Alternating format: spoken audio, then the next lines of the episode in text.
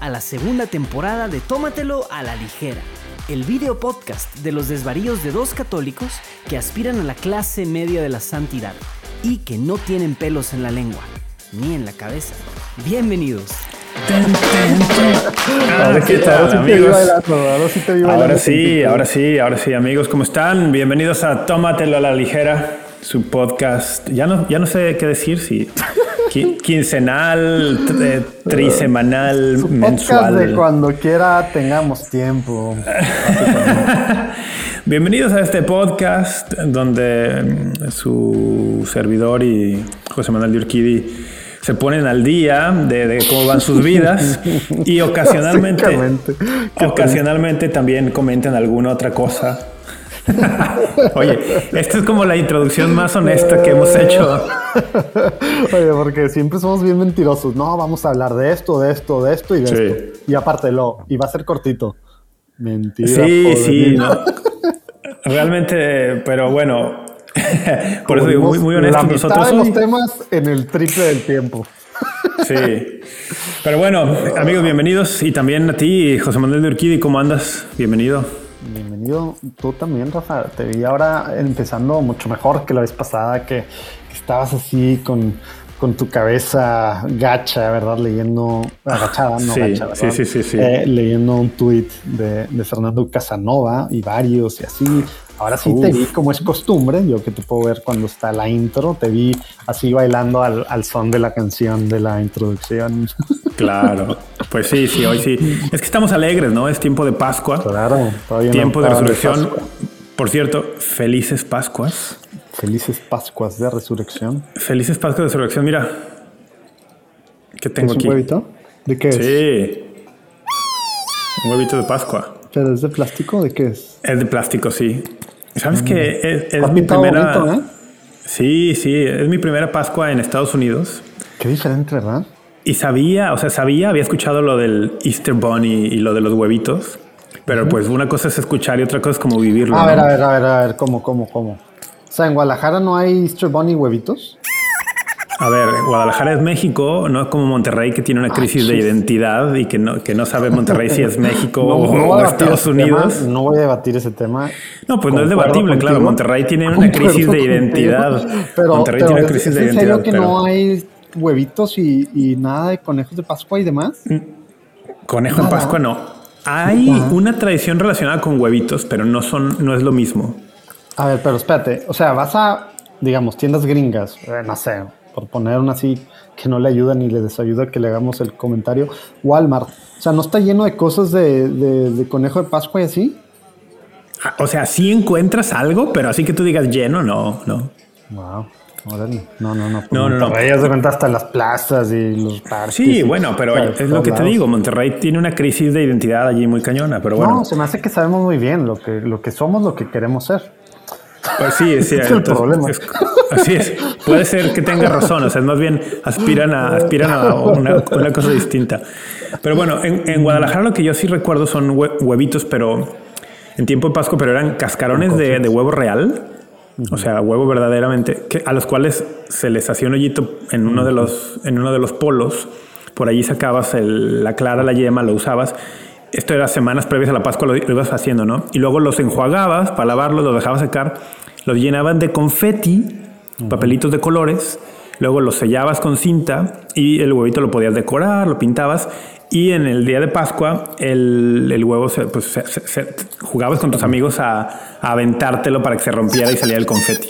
Ah, Ah, se lo aventaban. O sea, no era de que lo escondían y lo truenan en la cabeza. No, no, no, no. Era de aventárselos o llegabas y se los estrellabas a alguien así en la cabeza o tal.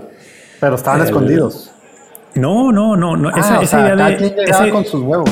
Sí, esa idea de hacer como un, una búsqueda, una búsqueda de los huevitos, un hunt, eso no, no existía. Wow. No, no. Pues eso sí está en Monterrey desde siempre y pues en Estados Unidos. Y, y entonces tampoco hay huevitos que tienen chocolates ni dulcecitos. No. Ahora empieza. hay, de pronto hay algunas familias con mucha influencia de, de, vacaciones. Sí, o, de que van, vienen de vacaciones a Estados Unidos tal y que lo tienen sobre todo familias de, cierto nivel socioeconómico que, que, empiezan a hacer cosas así, pero no, no es algo, no es algo extendido. O sea, y la coneja, la coneja no va a los colegios y así. Uh, no, no, no, no. O sea, entonces, ¿cuál es el sentido de la Pascua? Ya no estoy entendiendo nada. Ya sé, o sea, algunas personas extrañamente todavía celebran la resurrección de Cristo en esos días. Qué mexicanos tan mexicanos que no quieren ser gringos, hombre. Sí, pero bueno, el caso es que me tocó en la Pascua aquí en Estados Unidos por primera vez y me, me tocó no solo buscar hacer como el hunt, sino en me tocó ayudar a, a, esconderlos, ¿no? Como a llenarlos de dulces y esconderlos. Y esa parte me pareció incluso más divertida que la búsqueda de. Claro. Oye, y eras de los que estabas dándole tips así a los niños de que caliente, caliente, caliente, o de que señalándoles. Porque no. tú escondido algunos difíciles o no. Pues no era para niños, tristemente, porque no, no, no, no tengo contacto para muchos. Era para universitarios. Ah, bueno. Que son como niños en algunos sentidos, ¿no? Sí, pues sí, y sí, es, sí tuve que darles algunas pistas porque yo escondí unos muy bien. Y luego me decían, no, no se esconden tan bien. Pues la idea es que se, que se, que se vean muy fácil. Y yo, ah, entonces, ¿cuál es el chiste, no? Pero bueno, el caso es que sí quería, que no quería dejar pasar esa. Oye, ¿y tuviste como buen gringo tu brunch de Easter? Sí, claro. Dale, esa parte tuvimos, también es una parte muy clásica, ¿no? Hicimos un brunch entre algunos amigos, pero también nos reunimos el sábado en la noche después de la vigilia. Cada uh -huh. quien cocinó algo. Y ¿Cuánto duró la vigilia? A donde yo fui duró dos horas y media. Uh -huh. Fui a la catedral, a la catedral de San Luis con el obispo Rosansky. Bien. Y muy bien, muy, muy bonita celebración. Todas las, todas las lecturas la, la, fue la versión, digamos, larga, porque en lugares que se hace la versión corta, con menos lecturas. Me que en la mayor cantidad ya de lugares, ¿no? Sí, yo creo que sí. El, pero me dio gusto acá que, que, se hizo la versión larga, todas las lecturas. Muy bonita celebración. Entonces, la verdad es que fueron días. Pude asistir a todas las, a todos los oficios desde el jueves, desde el jueves en la mañana. Eh, algunos, algunas diócesis el jueves por la mañana tienen la misa crismal. Algunas ah, otras la hacen otro día, lo hacen el martes o así, ¿no?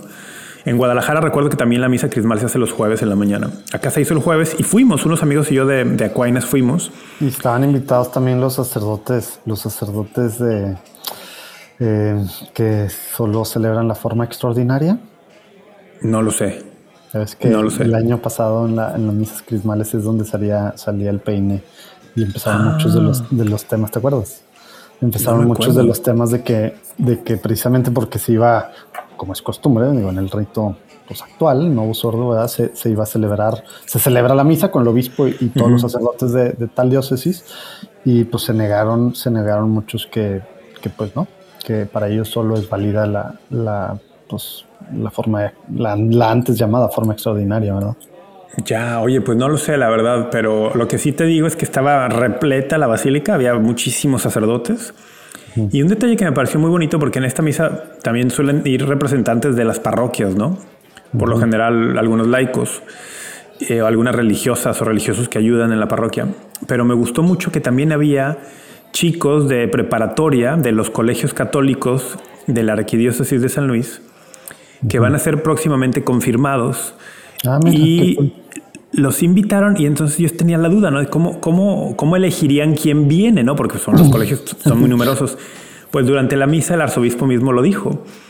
Los muchachos que estaban allí son los que próximamente van a ser confirmados y los invitaron para que vieran cómo era la ceremonia de bendición y consagración de los óleos que van a ser usados en su misma confirmación. Oh, qué cool se me hizo, se, tiene mucho sentido, ¿no? Como pedagógicamente. Súper cool, wow. Mista, mistagógicamente es como una forma de introducirlos en, en, el misterio del sacramento y también de involucrarlos, ¿no? Como decir, mira, claro. vamos a consagrar los óleos santos que usaremos en tu confirmación en unas semanas. O sea, pareció... y todo tiene, todo tiene una razón, todo tiene un, o sea, por eso el tema de la forma, el fondo, ¿verdad? Y, y bueno, -huh. la, la, materia y demás, todas las cosas que hacemos, aunque obviamente no, eh, eh, digo, al final, pues bueno, no es requisito de nada, pero al final el sacramento, ¿verdad? Siendo un sacramento que a veces, pues confirmación ahí quedaba volando, ¿no? De que, ah, bueno, ahora hay que pegarlo para, para justo antes de que se casan, porque no sé qué, ahora, no, pues mejor que lo hagan antes de la primera comunión, ¿no? Despuésito, porque sí. es que luego de todos ya no lo hacen y andan ahí. O sea, es un sacramento así, entonces como que darle todo este sentido. Sí, sí, sí, porque la verdad es que como lo dices bien, creo que, creo que todavía no nos falta mucho para entender el lugar que tiene la confirmación. Y cuando digo lugar me refiero a su lugar sacramental y el efecto que tiene en nosotros. Y luego también su lugar en si, si lo hacemos después del bautismo y antes de la primera comunión o lo hacemos después de la primera comunión y antes del matrimonio. O sea, creo que todavía no hay, hay muchas opinioes y en, cada diócesis. Cada diócesis pues hace lo que quiera. Digo, hay indicaciones, hay indicaciones de conferencias, como que ciertas pautas, ¿verdad? sí, hay, hay algunas, sí. Episcopales, pero al final cada diócesis pues decide, ¿no? Cada obispo decide, porque cada obispo es el maestro de liturgia en su diócesis. El, yo yo creo que hay argumentos válidos para las distintas opciones que hay en cuanto al orden en que se debe administrar este sacramento. A mí personalmente me hace mucho sentido que se administre bautismo, después confirmación, después primera comunión. Pero bueno, no es un... A ver, ¿por, qué? Ya que estás en esto, digo, yo sé que todavía no estamos tomando, pero ¿por qué, ¿Por qué eso? Porque a mí, a mí me hace más sentido, yo sin conocer nada de la historia, de cómo nació y cuándo así, pero me ha sentido ya que el bautismo no es como al principio, ¿no? Sino el bautismo es cuando no tienes razón, ¿verdad? Eh, bueno, normalmente me hace más sentido que sea más mayor, cuando ya pleno uso de razón en todo el sentido tú reafirmas personalmente tu fe. ¿Tú, tú por, qué, por qué dices que antes de la primera comunión? El, bueno, por principalmente dos razones. La primera sería porque de los tres sacramentos que se llaman de iniciación, que son estos tres que estamos hablando, el, el, que me parece que tiene que ser el culmen sería la Eucaristía. Porque la Eucaristía de suyo lo recuerda, por ejemplo, los documentos del Concilio Vaticano II, el Lumen Gentium 11. la Eucaristía de suyo es exactamente, es, es el. Pero ¿por qué culmen para ti significa que debe ser el último? Ah, bueno, porque eh, eh, pedagógicamente culmen es como. Pero source también en ese caso. Sí, pero fuente porque es, mismo, es Jesucristo mismo resucitado y, y, y, culmen, pero además por otra cosa, o sea, en el sentido de culminar, porque son iniciación cristiana, ¿no? Entonces, la iniciación cristiana significa que le estás diciendo que sí a Jesucristo en la, en la, en la alianza que te ofrece sellada con su mismo cuerpo y con su misma sangre. Entonces, cuando lo recibes, el, por ejemplo, en la tipología del Antiguo Testamento, las alianzas quedaban selladas una vez que se comía el sacrificio, ¿no? el, el, cordero sacrificado o el, o el animal sacrificado. Eh, eso era lo que sellaba la alianza, el pacto. Por lo tanto, para mí tiene sentido que cuando recibes la primera comunión sea el momento en el que tu iniciación cristiana queda completa, culminada, con la recepción de la Eucaristía por primera vez. Y en otro sentido, en el, segundo punto que para mí hace, tiene, o sea, porque creo que debe, debe ser así, o, para mí tiene valor que sea así, es que la confirmación, independientemente de la edad, no es tanto un acto en el que tú confirmas tu fe, como decir, ah, cuando estaba chiquito me bautizaron, no, no sabía, ahora ya tengo cierto uso de razón y yo confirmo que sí quiero. Sí tiene un elemento de eso, pero eh, confirmación es sobre todo porque Dios está confirmando la elección que hizo de ti en, su, en el bautismo, está confirmando la presencia del Espíritu Santo en tu vida, está confirmando los dones y te está dando la plenitud de esos dones del Espíritu Santo que empezaste a recibir en el bautismo. Entonces, hay como una, hay como una conexión entre bautismo y confirmación y la confirmación te habilita entonces plenamente, te fortalece para, con los dones del Espíritu Santo para vivir la vida cristiana, para dar testimonio de Cristo. Y en cierta manera, en mi forma de ver las cosas, también te prepara y dispone interiormente mejor para recibir a Cristo pleno en la Eucaristía y con más fruto de gracia eh, cuando lo recibes. Eh, bueno, como... No sé si es debatir eso de más fruto de gracia, ¿no? Pero, o sea, en ese sentido, como si no fuera ya precisamente... No, sí, eh, o sea, cualquier sacramento te da gracia. ¿no? sí, sí, no. o sea, no es como que es menos o es más el cuerpo de Cristo. No, no, la Eucaristía siempre es lo mismo, pero estás de acuerdo que el fruto que, que obtenemos, la gracia de un sacramento, sí depende, mucho, de, tu disposición. De tu disposición, exactamente. Y yo creo que si la confirmación te da la plenitud del Espíritu Santo, me parecería que entonces tus chances de estar mejor dispuesto para la, la fructífera recepción de la Eucaristía aumentan.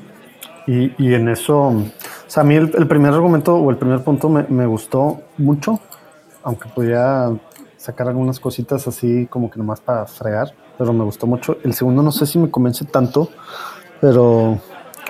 Esto es debatible, claro. Pero a final de cuentas, eh, como que como que ya en la práctica lo que aparentemente vieron o, ven muchos obispos es que sí, pues como que el importante, como tú dices, pues es la primera comunión, ¿verdad? Por así decirlo, ¿no? O sea, a nivel social, ¿verdad? Cultural, tradición, etcétera, ¿verdad? O sea, o sea ya, y, y, luego pasaba que pues ya se olvidaban de la confirmación después, ¿verdad?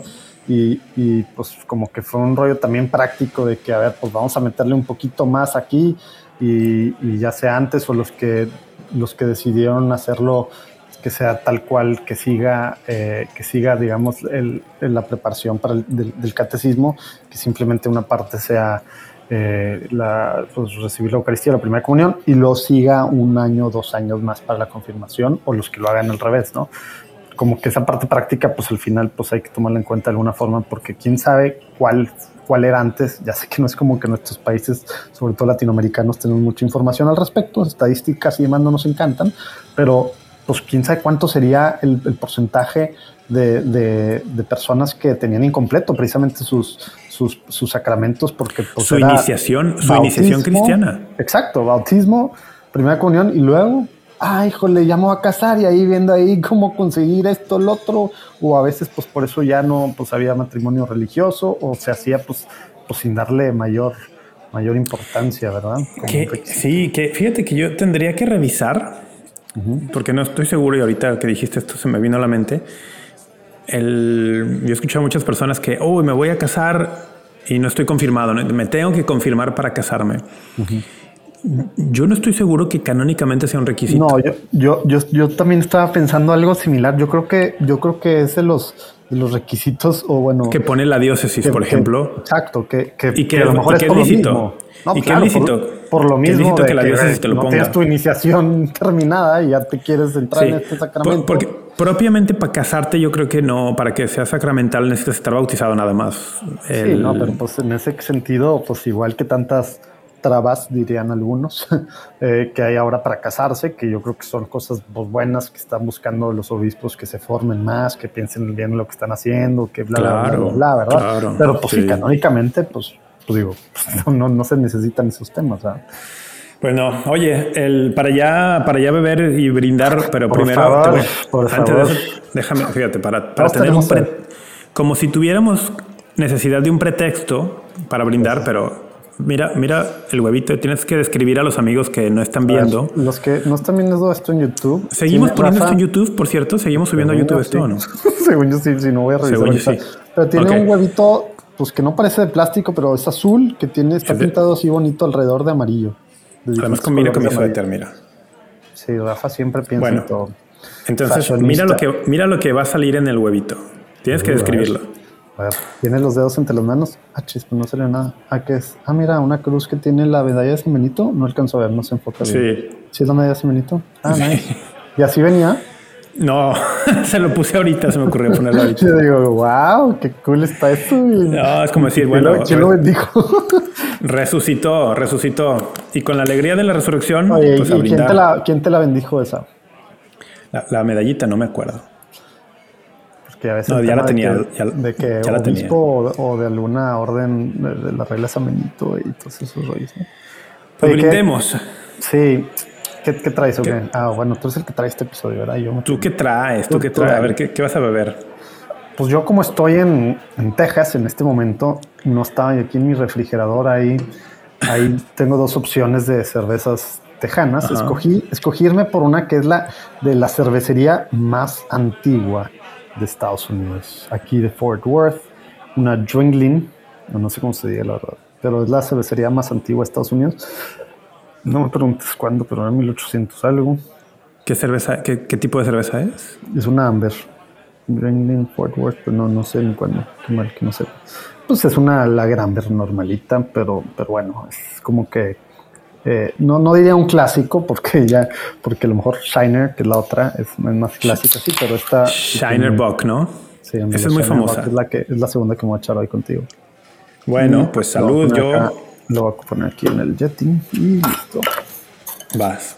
Yo traigo una, una cerveza de Urban Chestnut Brewing Company, Ah, que es una cervecería local de San Luis que ya he sacado Que en ya- otros episodios.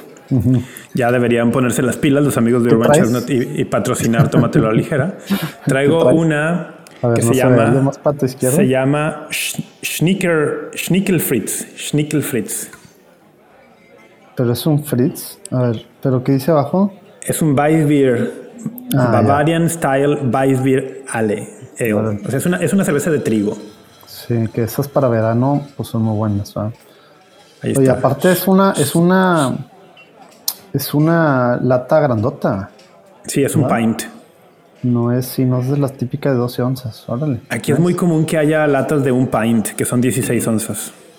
Sí. Pues ahí va. ¿Y te gustan las de trigo? Sabes que yo no, yo no soy muy fan de las de trigo, pero, pero no por el trigo en sí, sino por la levadura que se usa. Eh, bueno, por el trigo tampoco, la verdad. No Huele, huele como a plátano. Ah, eso es lo que te, esa es la característica. Si eres buen catador, ya ves tú que dices que no. Esa es la característica de ese tipo de, bueno, de la levadura que normalmente se usa con eso, que es la levadura de muchas de las cervezas belgas y, y ¿Cu- ¿Cuál, alemanas. cómo es la, que- cuál es la característica? ¿Que huele a plátano? Sí, la nota, las notas a plátano de la levadura de, de, de la levadura que se usa para esta, para, para las de trigo. Que, que por eso a mí no me gustan muchas de las, de las, de las, ¿cómo se dice? De, de las de belgas de, de alto grado de alcohólico por esa levadura. A mí ese tema de plátano no, no me encanta. Pues mira que normalmente mi olfato no es como que muy, agu- muy agudo, pero hoy sí le lo reconocí. Sí, huele, huele A ver, característicamente puedes enseñarla porque plátano. normalmente, no- normalmente es hazy. Ah, bueno, sí está un poco hazy. La había visto muy clara. Normalmente las de trigo no, no, son, no son transparentes así claras, son más hazy. Porque no es como la cebada malteada que, que Ah. bueno.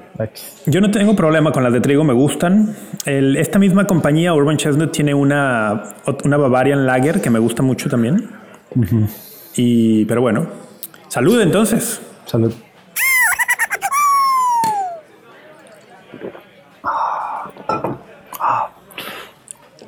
Qué rico. Sí. Digo, está la verdad muy normalita, pero, pero bueno. Oye, ya sé que tú traes esto, pero ¿puedo, puedo adivinar qué temas traes? ¿Eh? Bueno, a ver.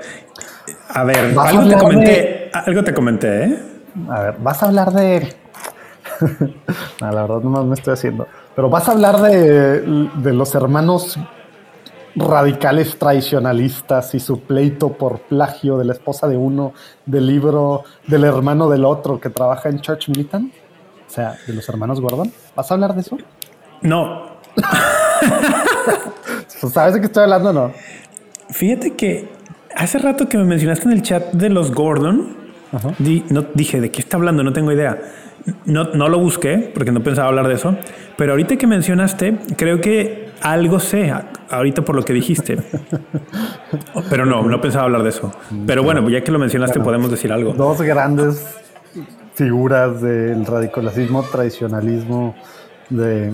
Uh, que la casa, es que este depa se abre y no se arregla. Bueno, no te preocupes. No, no se Tampoco arregla es el que-. Tampoco es que este, no, tampoco es que tómatelo ligera sea algo así súper formal, pues.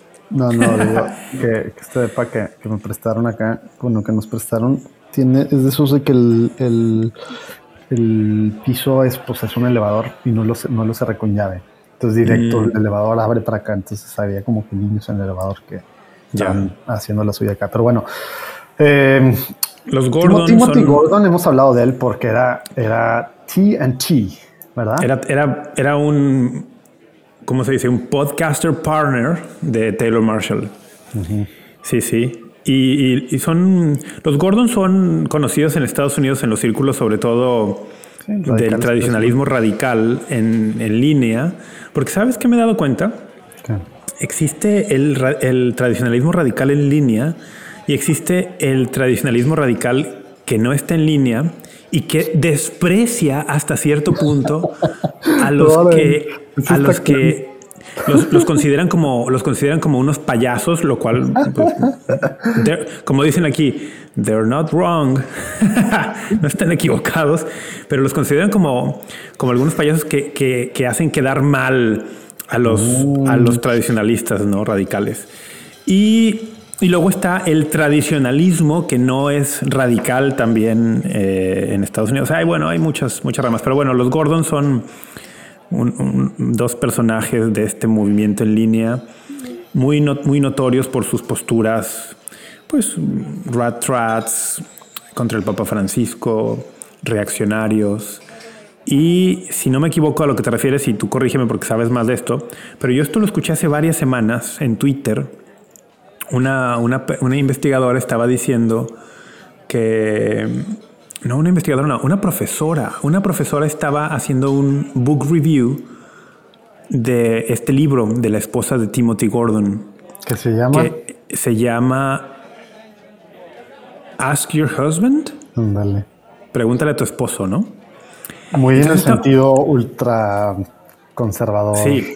Y esta mujer, que es, que es una profesora, que le, que le, encomendaron hacer una serie de, de, ensayos haciendo como una revisión, una reseña crítica del libro, se lo acabó el libro, ¿no? Como diciendo, es, presenta teología equivocada, no considera el magisterio más reciente de la iglesia al respecto de matrimonio y familia, presenta una visión de la relación hombre-mujer más al estilo protestante que católico, o sea, se lo acabó en el sentido doctrinal, ¿no?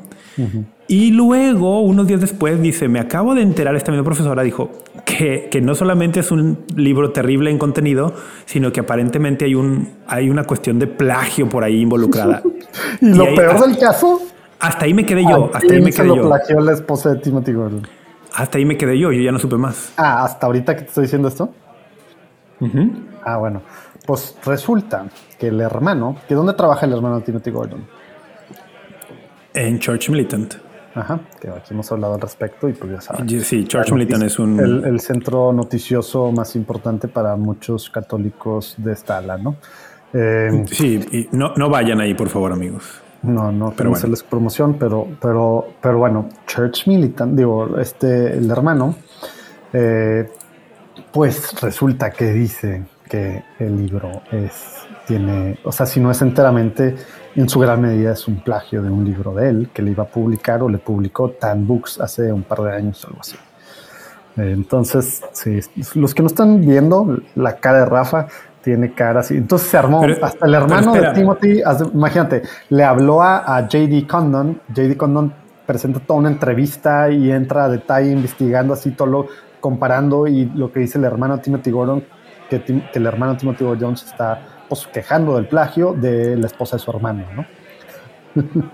O sea, no, no, pudieron arreglarlo entre hermanos así sin involucrar a, al Obviamente, Twitter católico no. y a la prensa católica. Eh, ¿Cuál sería lo divertido en eso? ¿Cuántos clics, views tendrían estos dos centros noticiosos, Rafa? Efect exactamente. Pero, bueno, ¿Dónde, no ¿dónde quedarían los clics?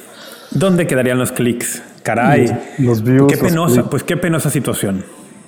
Pues sí. Pero bueno, entonces no vamos a hablar de eso. A ver, eh, tampoco me imagino que vamos a hablar del divorcio del ultraconservador Rod Drager, ¿verdad? ¿What? ¿Tampoco sabías eso? No, sí, me, me, enteré hace rato, pero ¿por qué pensaste que íbamos a hablar de eso? No, no vamos a hablar de eso. Bueno, no vamos a hablar de eso. Ahora, me parece de, que tu, de, tu estrategia... De, de, Casanova y su video? Espera, traes una estrategia de no vamos a hablar de esto porque quieres que hablemos de eso. que yo quiero traer, yo quiero traer los temas. No, sí, o sea, que quieres, no, ¿quieres dirigir, verdad, sí ¿quieres está, dirigir está, el episodio? Está cool la, la, carta que se aventó Rod Drager, pero ya es que también es una figura muy polémica en el mundo conservador. Bueno, no, no muy, polémica en el mundo muy. conservador. Polémica hacia el otro mundo, no conservador, no ultraconservador católica, ¿no? Pero bueno, su carta y su Bueno, y él no es católico. Muy, muy, él no es católico. Pues no es católico, pero el libro de The Benedict Option y, tantas Ah, bueno, cosas. o sea, sí es, sí es católico en el sentido de que es, fue bautizado católico. O bueno, ya dudé. No, Era sí católico, católico, y ahora es, ahora es Easter, ahora es, ¿no? ahora es Easter Orthodox, pero no sé si él fue de nacimiento católico y bautizado católico de, de, de bebé o era, o era de alguna denominación protestante y, e ingresó a la iglesia católica. El caso es que ahora él se, ahora se, se, se, identifica como ortodoxo. Sí, de hecho está, está ya, se fue a la Pascua a celebrar allá. En, sí, sí. Pero bueno, el caso es que no, no hablaremos de eso tampoco. Bueno, porque no, ni tampoco. de Casanova es su video, de los panorámicos que rayaron de The Chosen, el patriarca Panoram Kirill. ¿No sabes Panorámicos. No, dijo, no tengo idea de qué de Casanova sí vamos a hablar algo porque vamos a Ah, dar una especie de seguimiento a lo que mencionamos en el episodio anterior, pero que a ver, antes de entrar a Casanova, ¿qué es esto de los panorámicos? What? Sí, Ahí sí, ahora sí, no tengo idea de eso. Oye, pues resulta que The Chosen, esta que ha sido el más grande, ¿cómo se dice? El más grande eh, crowdfunding de la historia, así, del mundo, ¿va? No sé cuántos millones de dólares levantaban para hacer la, la serie. ¿Lo has- Y si ¿La no has visto tú? ¿La, has visto? Ah, es que yo la empecé a ver la semana pasada con Ceci, con mi esposa. Eh, vimos los primeros dos episodios. ¿Temporada neta- uno? Sí, apenas. Yo neta he, he salido defraudado de muchas de estas, de, de las películas, series, etcétera, en general cristianas, católicas o algo que aparezca Jesús. Y Igual neta, yo, todo el mundo dos, hablando y, y no, no me daba nada de curiosidad. Ahora Semana Santa, pues fue de que, ah, pues vamos a ver qué rollo, no quiero ver la Rey de Reyes, no quiero ver las mismas de hace 100 años. Entonces, pues bajamos el app en la tele, de, que pues es gratis, ¿verdad? De Angel Studios. Y nos echamos los primeros dos capítulos en diferentes días. Y neta, sí está cool, ¿no? Sí, sí, Sí. me está gustando, ¿eh? Yo, yo soy, tengo exactamente la misma visión que tú de las producciones cristianas dejan, suelen dejar mucho que desear, mucho que desear, y prefiero evitarlas, tipo Dios no está muerto, Dios no ha muerto y esas, o sea, prefiero evitarlas. Pero el- cuando llegué a San Luis el- el- en agosto pasado, recuerdo que en el primer Airbnb donde estaba tenía tele con conexión a internet, pero no tenía cable y nada. Entonces un día después de la escuela llegué y dije, a ver qué veo. Y me salió como una sugerencia de Chosen en YouTube. Porque obviamente te estaba escuchando a la tele, porque eso es lo que hacen las Porque el- inteligentes ahora. La- o también el algoritmo con base en tus búsquedas previas, ¿no? En YouTube. No lo hagas tan, tan, tan así, Rafa. Hay que, hay que Pues es que sí. acá Bueno, el, es que el la- sentido de paranoia, teorías de conspiración de. Los algoritmos sí existen y con base en tus búsquedas previas te recomiendan cosas. Que a mí no me parece una cosa tan... Bueno, no, otro, eso no va para otro día. Uy, El caso es que me salió de Chosen Eso. y dije, a ver, vamos, vamos a darle una oportunidad. Y vi el capítulo 1 y la verdad es que me gustó mucho. Y, y me enganché. Empieza bien. Entonces, el, el semestre pasado vi la temporada 1, que son ocho episodios. Y este semestre empecé a ver la temporada 2. Tengo como un mes que no veo porque no me ha dado la, no me ha dado la vida. Pero No, no, pues, no, pues viendo binge watching las otras series que me platicas, pues no. sí, claro, pues por eso luego no hago las tareas, ¿verdad? ¿no? el caso es que hasta lo que he visto, que son como toda la temporada 1 y dos episodios de la temporada 2. Ah, bueno, espera. En diciembre fui al cine aquí en San Luis a ver el especial de Navidad. Y sacaron un especial de Navidad en Ah, me cines. dijeron mis papás que estaba bueno. Es, Estaba, bueno, estaba bien largo, ¿no? es que la verdad, en- haz de cuenta que fueron 40 minutos de episodio, super cool, con María, José, super cool. Y hora y media de concierto con, con bandas, con diferentes bandas, Ah, como, como tocando un video, como un videoclip. Como el recodo, Entonces, yo así como de, ay, no quería ver una hora y media de videoclip musical en el cine, ¿verdad? Mm. El, pero luego los 40 minutos de episodios valieron la pena. Total que lo que he visto es eso, la primera temporada, el episodio de Navidad, dos de la segunda temporada y hasta lo que he visto me va gustando, la verdad. bueno, pues El- resulta que lo, recomi- lo recomiendo, pero bueno, ¿qué hay con eso? Resulta que tienen, pues, no sé, voy a inventar, más de 70. Según yo sí son más de 70, a lo mejor muchos más, pero según yo más de 70 panorámicos en todo Estados Unidos, promoviendo The Chosen. Bueno, ahora para Pascua. Ah, panorámicos te refieres a como anuncios, Sí. billboards, Bill- billboards, billboards, es- exacto. Espectaculares. Ok. espectaculares, esa es la otra palabra, exacto. Entonces, resulta que para Pascua, o sea, creo que justo antesito, amanecieron de que rayados la gran mayoría, así con graffiti, shh, de que don't watch it. Y luego venía una página, Chosen Socks, con X al final, punto com. What? Te, te metes a la página y sale, sale de que clips de, de alguien vestido como el diablo, de que diciendo de que por qué, por qué yo el diablo no quiero que veas The Chosen y así, y varios rollos y así. Está súper cool la página. ¿Por qué haces esas caras, güey? Bueno, no sé, se me hace súper extraño esto. ¿Quieres saber el plot twist? Se, se empezó a armar el rollo así de que todo el mundo tratando de ver qué rollo. Ah, ¿Te imaginas un plot twist? Sí, ¿Qué? eh, eh, ellos mismos lo hicieron. Obviamente.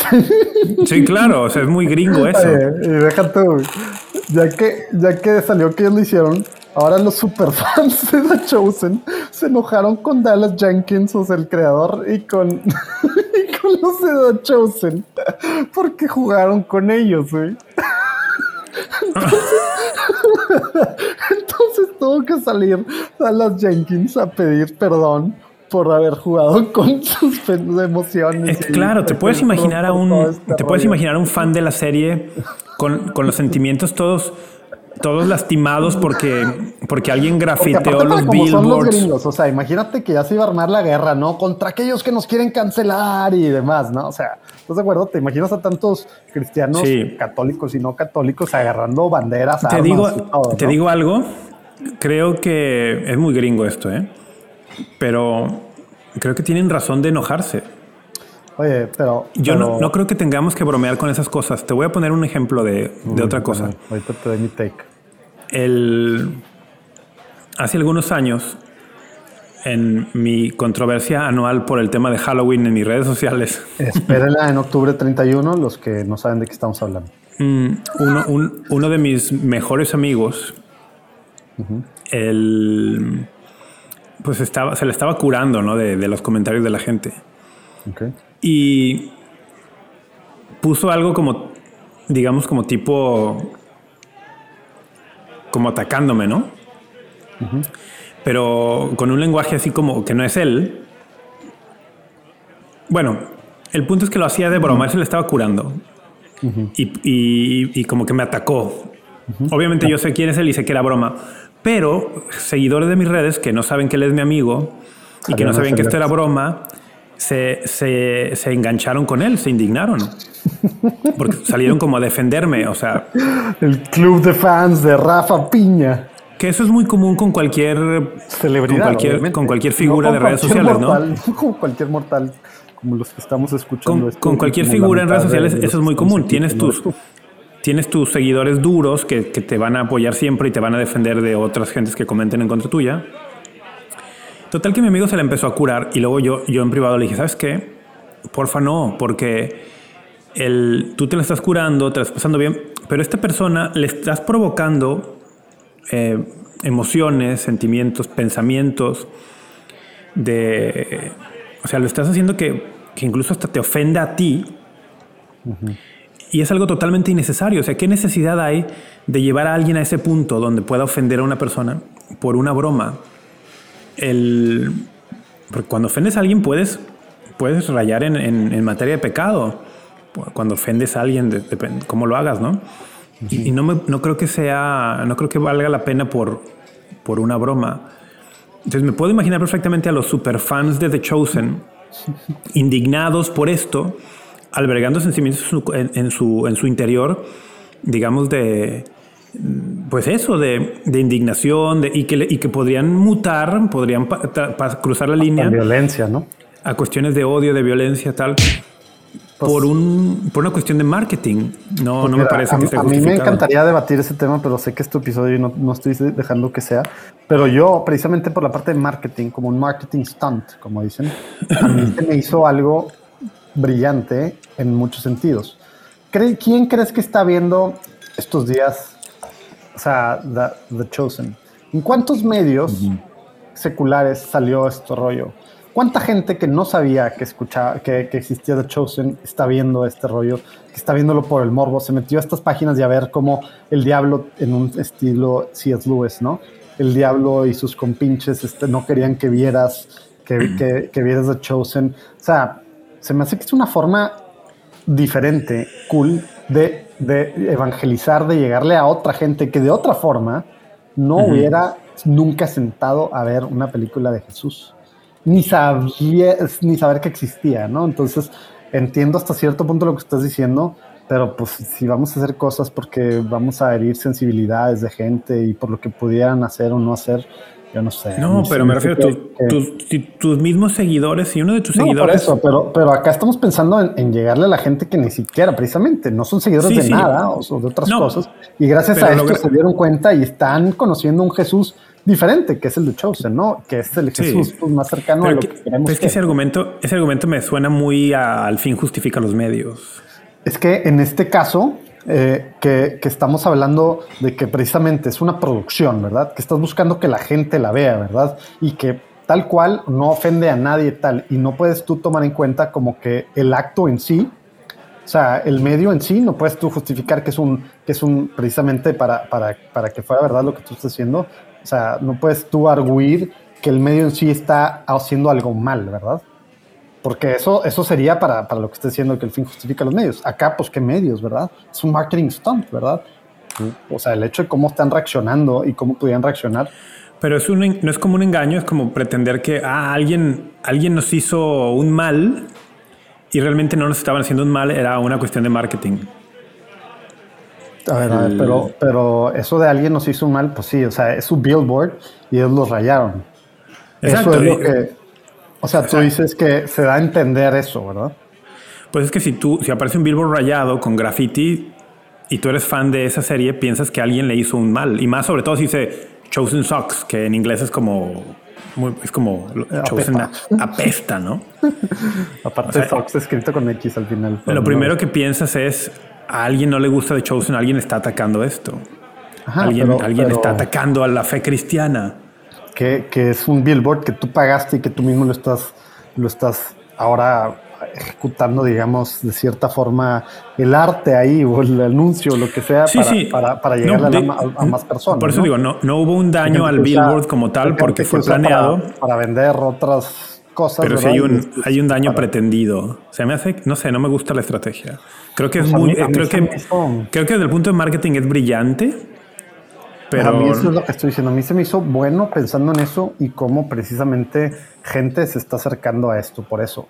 Pero, pero claro que es polémico en mil sentidos. Sí. Eh, el rollo es que tuvo que pedir perdón de Dallas Jenkins a, sus, a, a su raza. ¿Sabes que Dallas Jenkins, que es el productor y escritor principal de esta serie, es hijo de un pastor muy famoso no. El, no sé por qué tiene este apellido este hombre Jenkins y, su, y el otro tiene otro nombre, ¿verdad? Pero según yo es hijo de Tim LaHaye. Y Tim LaHaye, o puede ser que estoy equivocado, bueno. Según yo, Tim LaHaye es el de los libros y luego que se convirtieron en películas de Left Behind. Unas películas bien chafas de este tipo de producciones de las que nos estábamos quejando. Y no sé si has escuchado esta idea de The Rapture no, claro, pero es que estás, estás un poco confundido.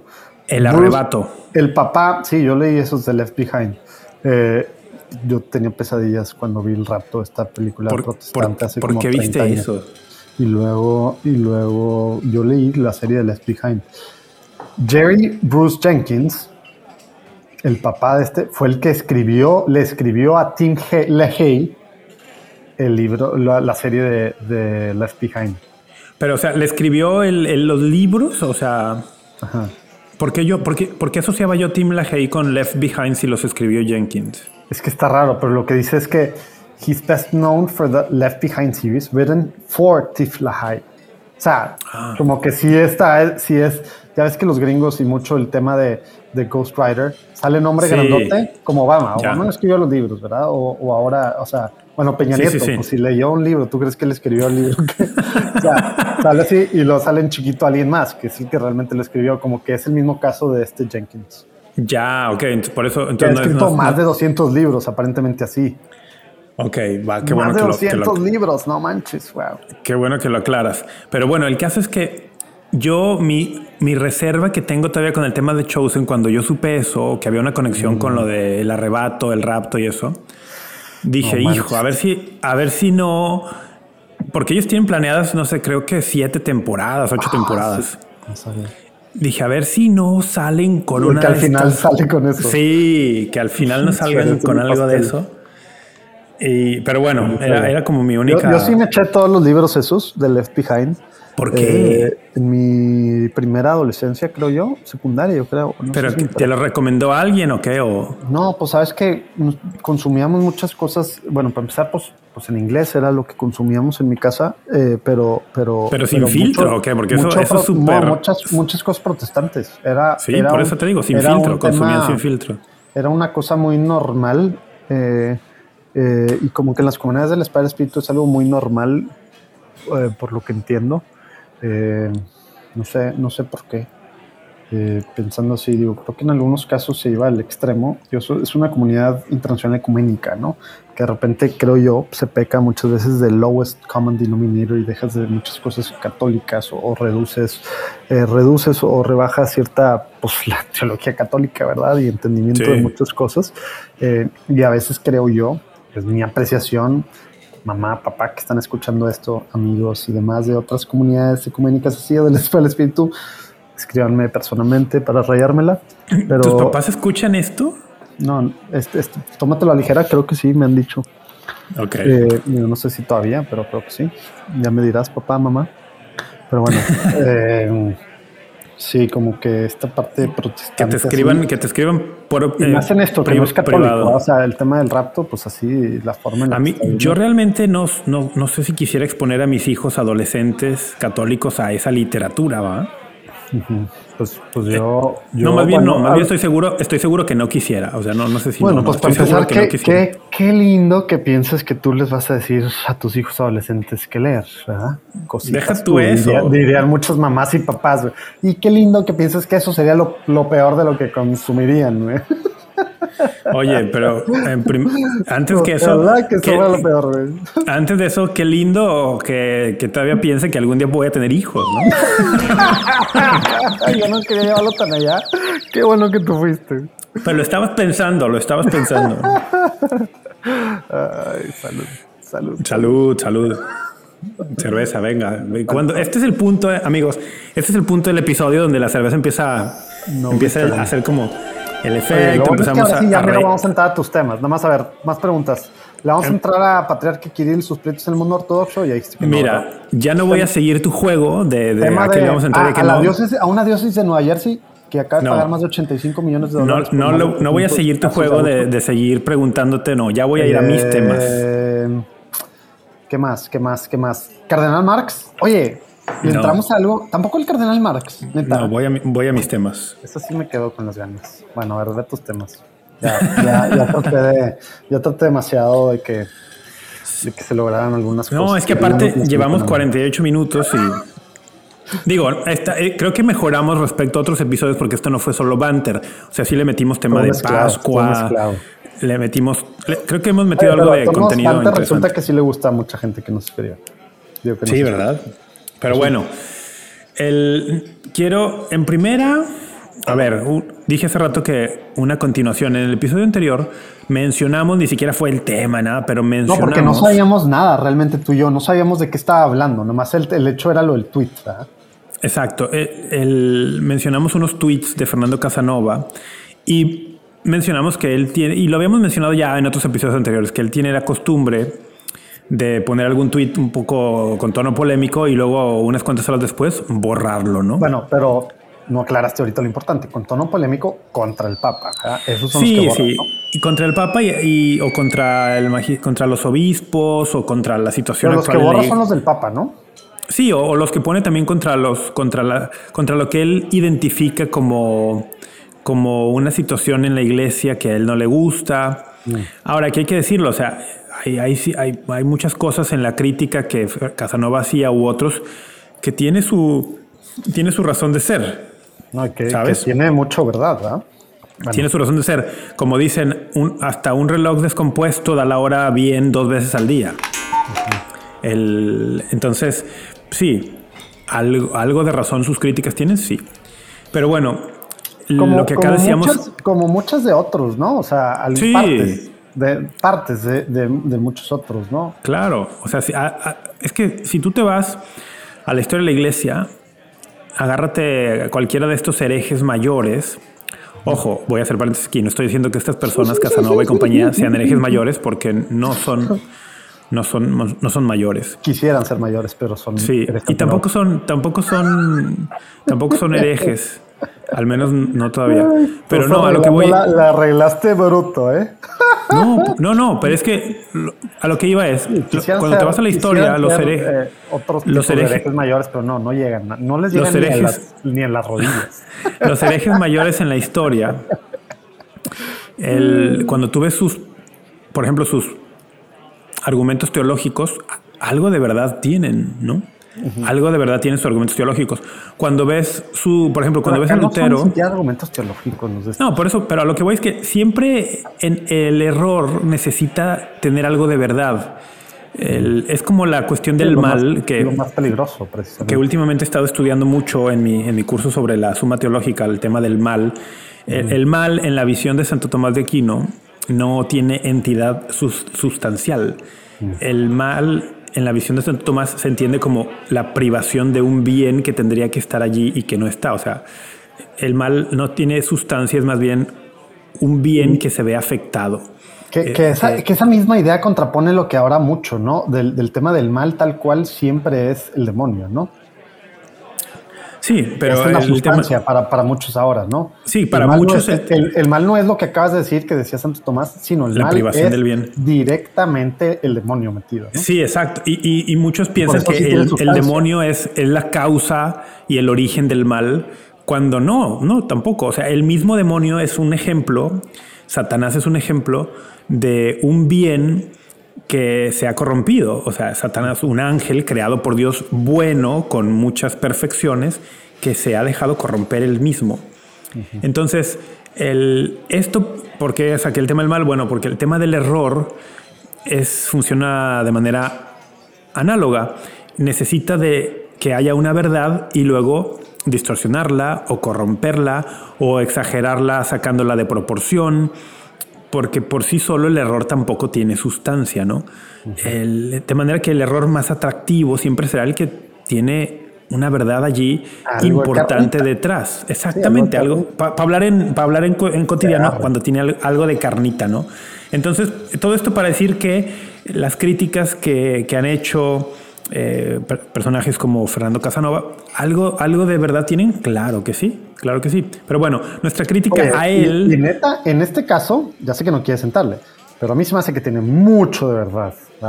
Pero vamos a entrarle no al fondo, no a la forma ni a, todo lo que él hace. Pero, le vamos a entrar desde otro ángulo cuando hablemos del siguiente tema. Pero sí, pero, sí, sí, Lo que dijo sí, sí, a mí se me hace terrible en mil sentidos. Ok, fíjate que no lo traigo aquí, pero podríamos hablar porque de hecho, deberíamos. A ver si tienes a la mano, mientras yo sigo hablando un poquito, tienes a la mano la, entrevista. Sí, lo que dijo Marx. Lo que, lo, que, lo que dijo Marx, el cardenal Marx, perdón, y que luego suscitó las reacciones en, en, muchas partes del mundo católico. No, pero lo puedo buscar aquí. sobre el tema de que el catecismo no está escrito en piedra, etcétera. Sí, bueno, pero en nuestra crítica a Fernando Casanova en el episodio pasado iba por la cuestión de la actitud, la forma, el como decimos en México, tirar la piedra, esconder la mano, poner tweets con mucha jiribilla, como decimos también en México, hacia como para, para pegarle a la figura del Papa y luego borrarlos. Pues en eso, en eso estábamos y en los días siguientes al episodio que grabamos anterior salió también una, una, una mini polémica, hubo un evento católico que estaba planeado para suceder en Tennessee, en Estados Unidos, donde se iban a reunir Rafael Díaz, que tiene muchos seguidores en YouTube, Luis Román, de quien hemos hablado ya antes en este podcast, y Fernando Casanova. ¿Y de Rafael Díaz también hemos hablado o no? De Rafael Díaz no, lo hemos mencionado, pero no, no, no lo hemos hablado. El, yo a Rafael Díaz, o sea, sé quién es, la verdad es que no lo sigo. Su, no sé, no, no. He, he intentado ver algunos de sus videos, pero no, no su estilo no me, no me es atractivo. ¿Es el estilo o es el fondo? Bueno, son las dos cosas, pero no, incluso, o sea, el solo estilo tiene algo que, no sé, no sé, me, no sé, no, me repele y bueno, pues no, tampoco me tiene que gustar todo, va, y, cada quien tiene su estilo. Pero el fondo también hay cosas que sí son como. Ah, no, bueno, en el fondo me repele mucho más. o sea, yo quiero dejárselo claro a los que nos están escuchando que a lo mejor lo siguen o algo, no es nada más el estilo, sino hay un fondo que va a claro, el, claro. El fondo me repele mucho más porque, y con mucha más razón, ¿no? Por, por, por, contenido, claro. El caso es que iban a hacer un evento y bueno, empezó a haber algo de...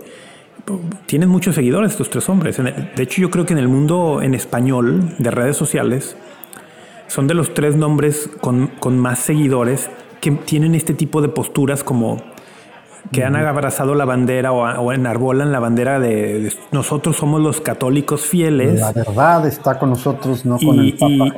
Y, hay muchos obispos en el mundo, incluido algunos de ellos lo dicen veladamente como Casanova, otros lo dijeron más directamente como Luis Román, incluido el Papa Francisco. Hay obispos que pues están equivocados. ¿A poco Luis Román ha dicho así?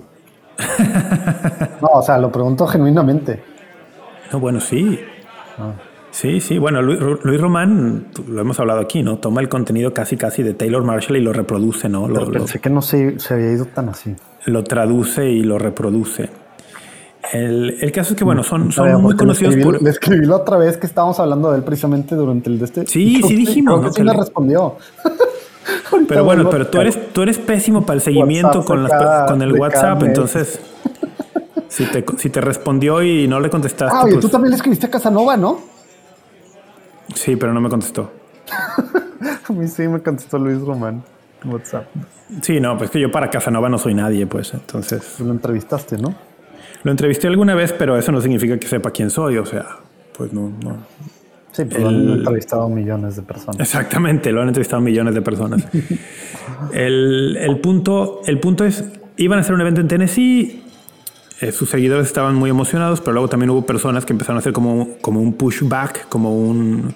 ¿Y eso fue público? ¿Tú te, es que yo, yo no estuve muy al tanto de eso. o sea, el pushback, o sea, tú veías a gente quejándose en redes de ellos. Sí, sí. ¿Gente de alto perfil? No. O sea, ah, bueno, no sé. No sé, no sé. de a pie levantando la voz en Twitter? Yo, yo sé, de, yo sé de católicos de a pie, pero no sé si alguien de alto perfil también. ¿eh? A lo mejor sí, no lo sé. oye, pero está cool eso, que católicos de a pie. a mí me dio mucho gusto. De los argumentos esos? O sea, ¿qué decían? No, simplemente estaban diciendo cómo es posible que tres personas que tienen posturas claramente, eh, digamos, ¿cómo le podemos llamar? Pues divisivas, si no es que cismáticas. sí, de división, hostiles hacia el magisterio del Papa Francisco, pues vayan a tener un evento y... que hay que aclararlo, no nomás Papa Francisco, le tiran muchos de estos durísimo a Juan Pablo II, ¿verdad? O sea, también al encuentro de Asís, al encuentro, o sea, muchas cosas directamente eh, y, al ecumenismo así que abrazaba o sea, bueno, aunque yo de, de, de, Casanova eso no me, no me consta, ¿no? Porque. Casanova como que lo tenía muy claro de el, contra Francisco y aparte en uno de sus tweets lo puso, ¿no? A partir de Amor y Letizia. Ah, ya. Pero bueno, el caso es que la gente empezó a, a, esto, hubo gente también como que empezó a ver con, gente que contactó a la diócesis de Knoxville en Tennessee y lo primero que sucedió, que a mí se me hizo bien interesante, y de hecho yo lo reposteé en mi Facebook, fue que había una banda colombiana de la cual yo no sabía su existencia, se llama Onda Cero, y Onda Cero sacó un comunicado. Si alguien, si alguien los conoce, salúdenlos. Por esto que va a decir Rafa.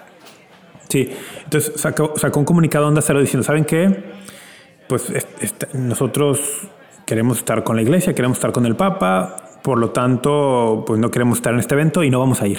Oye, pero espera, hicieron otra aclaración. Dijeron que no era algo oficial, ¿no? De la iglesia esto. No me acuerdo. ¿No algo así? No me acuerdo, pero no, no, hay que meternos tanto porque tampoco hay que contar, no, quiero que contemos toda la novela, porque quiero, todo esto desemboca en un comunicado que el obispo de Knoxville hizo y que es a donde quiero llegar. el, el, caso es que, bueno, se, Onda Cero se desmarcó y luego, un par de días después, salió un comunicado de la diócesis de Knoxville donde pues el obispo tomó una postura y voy a leer algunos párrafos. Porque no sé yo tenía tiempo que no leía un comunicado así de un obispo respecto a algún laico o algún grupo de laicos. Una cosa que me parece algo, algo similar que hace algunos años leí fue el comunicado que los obispos de Colombia hicieron sobre, sobre Galat, no sé si tú sabes quién es Galat o quién fue Galat, en paz descanse. Galat en Colombia fue un hombre muy conocido que tenía incluso fundó una estación de televisión, un canal de televisión católico y tenía un programa durante muchos años que se llamaba Café con Galat y que poco a poco también fue adoptando posturas, bueno, pues un poco fuera de magisterio, revelaciones no aprobadas, etcétera, y luego y luego adoptó la postura contra el Papa Francisco al punto que los obispos de Colombia pues sacaron un comunicado muy, muy fuerte. Muy fuerte diciendo... No, no, o sea, me suena esto último. Sí, sí, sacaron un comunicado muy fuerte sobre él y entonces no es común que los obispos saquen comunicados sobre laicos, ¿no? Entonces cuando yo leí esto del obispo de, Knoxville, el obispo Stika, Richard Stika, dije, wow. ¿Te, ¿Te acuerdas que ya habíamos platicado algo de él? Algo habíamos dicho de él, sí. El año pasado. Entonces, fíjate, es un comunicado como de ocho párrafos, no lo vamos a leer todo, pero voy a leer el, el antepenúltimo y el penúltimo. Dice, eh, sin embargo, nos hemos enterado de que estos oradores, refiriéndose a Casanova, a Luis Román y a Rafael Díaz, nos hemos enterado de que estos oradores han hablado recientemente de manera desaprobatoria del Papa Francisco y han caracterizado erróneamente la fe católica. Habiendo sido informado de esto, la diócesis de Knoxville, con la plena cooperación de la Basílica de los Santos Pedro y Pablo y de sus coordinadores y líderes del ministerio hispano, actuamos con prontitud y rapidez para distanciarnos de estos oradores y de las posiciones que tomaron. Primero, les pedimos que eliminaran la palabra católico del título del evento como un primer paso prudente. Sin embargo, con la comprensión de cómo estaba desarrollándose la situación y para prevenir el escándalo, Eventualmente cortamos los lazos con ellos por completo, desinvitándolos del evento solo unos días después. Y luego viene el penúltimo párrafo, que es el que me parece... El eh, comunicado oficial firmado eh, por él y canciller está en español. Está en español y en inglés. El, fue firmado el 8 de abril de este año 2022.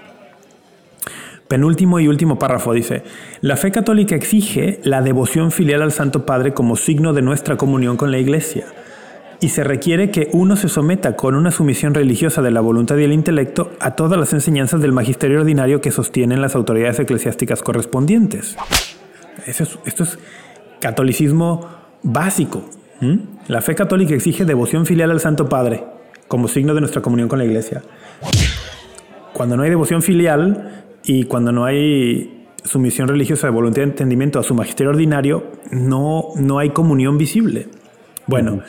Él dice, para poder usar el nombre de católico y hablar en nombre de la iglesia, se requiere obtener el permiso del obispo local y de los pastores de la iglesia que tienen el deber solemne de custodiar el depósito de la fe confiado por nuestro Señor Jesucristo, su cuerpo, la iglesia. Por tanto, y este es el último párrafo, por lo tanto, según lo exige el Código de Derecho Canónico, Canon 1722, para prevenir la posibilidad de escándalo entre los fieles, Rafael Díaz, Fernando Casanova y Luis Román no tienen permitido hablar, predicar, enseñar o representar la fe católica en la diócesis de Knoxville o en cualquiera de sus parroquias o instituciones, hasta el momento tal en que renuncien a los errores que han pronunciado anteriormente, hagan una profesión pública de fe católica y puedan prestar el juramento de fidelidad en presencia del obispo de Knoxville. Ah, aparte, en presencia del obispo de Knoxville, aunque no sea su obispo. No, bueno, si, si quieren hablar en la diócesis de Knoxville. Sí. Ah, que, eso hay que dividirlo, ¿no? Porque eso es una prerrogativa que tiene cada obispo, ¿no? O sea, es una, o sea, lo que pasa eh, y más con gente de fuera, ¿verdad? Eh, obviamente es más raro en laicos, pero cuando es así de perfil, de perfil alto, pero bien sacerdotes u otro, o sea, así de otros lados, normalmente se pide una especie de permiso, ¿no?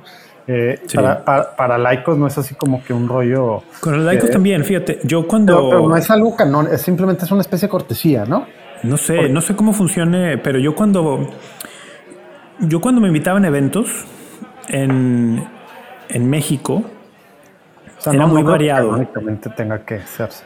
Sí, no lo sé, pero en, en, México, en eventos en México, pocas veces me pidieron alguna, alguna carta de mi obispo mm. y creo que se tendría que hacer más. Ah, claro, eh, porque en Estados Unidos se hace a cada rato en, sí, mil sentidos. Tienes que tener carta de que estás en good standing con tu párroco y tu obispo. En México recuerdo un evento que me invitaron a Tuxtla Gutiérrez, Chiapas, donde sí me pidieron, me pidieron una carta de mi obispo y bueno, fui a, fui a la arquidiócesis de Guadalajara, me dieron la carta y fui a Tuxtla. Pero a Estados Unidos, cada vez que me invitaron a Estados Unidos, eh, en Houston, en Dallas, en Los Ángeles, me pedían siempre no solamente una carta de good standing, como tú dices, que ¿cómo sería good, standing? Sería como de que estás bien con tu uh, que estás en buen que estás en buena posición, ¿no? En buena, en buenos términos, que enseñas bien. No solo me pedían eso, sino incluso en un par, en la diócesis de Dallas recuerdo me mandaron un cuestionario que tenía que llenar también la diócesis de Guadalajara. No solamente una carta, pero un cuestionario bien interesante porque preguntaba de mil cosas y ponía mucho énfasis, recuerdo, y tenía sentido por las cuestiones que han pasado en Estados Unidos sobre el tema de abusos sexuales. esa parte ya es requisito en muchas diócesis y en Dallas, ya ves, el, después del famoso Dallas Charter, según yo, 2003, pues fue, fue un tema después del tema de este Spotlight, ¿no?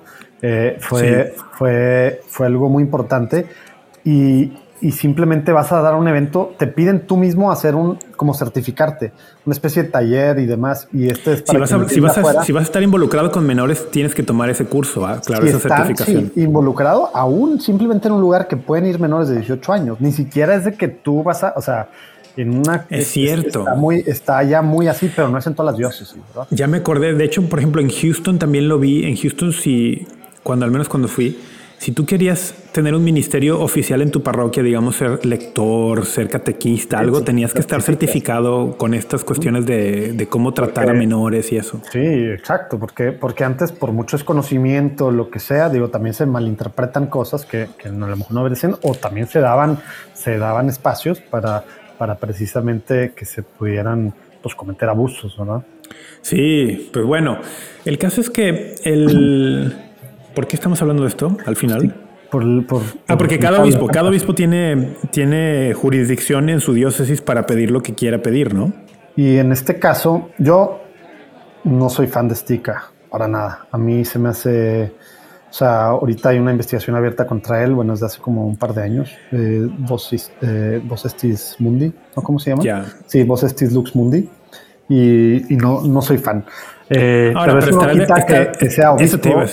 Eso te iba a decir, ¿estarías de acuerdo que no tiene nada que ver el, carácter personal de Stika o lo que si te gusta o no te gusta en otras cosas que ha hecho con, el comunicado que ha sacado, ¿no?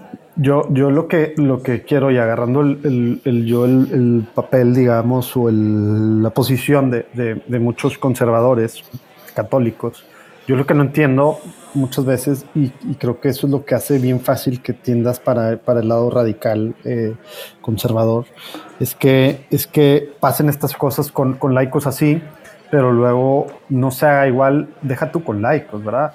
Con sacerdotes para el otro lado, liberales, progresistas, etcétera. A mí ese es el rollo que hace, que por eso hace que se hagan más mártires, ¿no? De que, ay, sí, estamos acá y, y no, no dicen tantas otras cosas como en este caso tiene cola que le pisen aparentemente y hasta aceptó que, que una investigación contra un seminarista él ya tuvo que ver Stika, etcétera, y luego se fue a vivir con eh, muchas cosas así que, están en investigación y que algunas cosas ya han salido.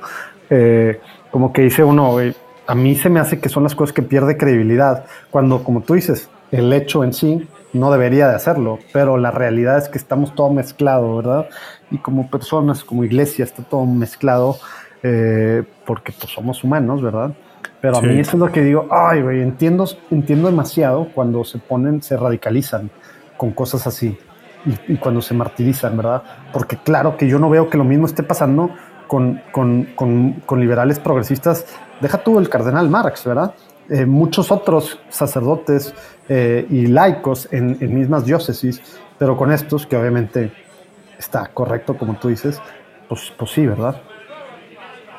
Sí, o sea, y sí lo entiendo lo que estás diciendo, ¿eh? O sea, porque lo he escuchado muchas veces de decir, ah, oye, nada más a los de nada más a los de un lado, o sea, tú decías, a los liberales progresistas no les dice nada, solamente a los a los liberales y deja tu laicos, o sea, solamente a los liberales conservadores, porque o sea, esta gente, los que van en contra del magisterio, no son conservadores, son muy bueno, son muy autodenominados conservadores, tienes razón. Pues son muy progresistas también. Ir en contra del magisterio es algo muy progresista. o sea, son progres.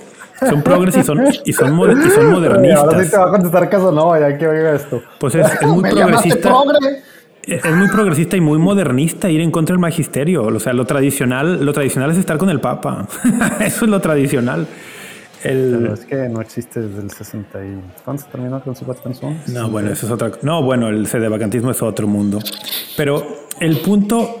A mí se me hizo bien interesante este comunicado. Es un comunicado bien donde el obispo dice, en esta diócesis no tienen permiso para hablar en nombre de la iglesia o representar a la iglesia y sobre todo cuando dice, a menos que, o sea, si quieren usar el nombre católico y hablar en nombre de la iglesia, necesitan permiso y necesitan renunciar a los errores que han pronunciado anteriormente.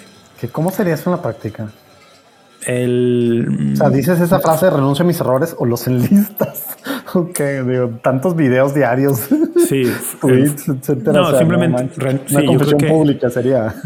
Basta, sí, basta hacerlo, eh, sobre todo hacer la profesión de fe delante del obispo. Supongo que el, obispo te, en este caso concretamente, los errores a los que se está refiriendo, él dice, el magisterio actual. ¿no? él dice, han hablado de manera desaprobatoria del Papa Francisco y han caracterizado erróneamente la fe católica.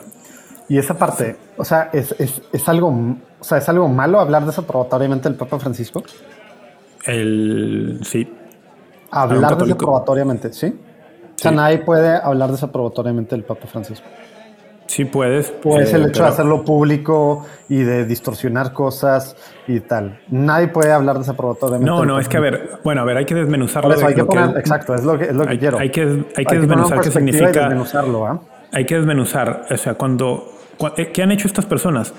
El hablar desaprobatoriamente puede ser desde, ah, no estoy de acuerdo con alguna decisión que tomó, O Eh, no lo entiendo. o, bueno, no entenderla no, no es bronca, hay gente que No, tiene bueno, más o menos capacidad, Depende cómo lo digas, ¿no? no todos tienen la misma Ah, capacidad para a lo que entender. voy pues. es, no entiendo por qué hizo esto el Papa. ¿no? Sí, bueno, eso, eso no de suyo.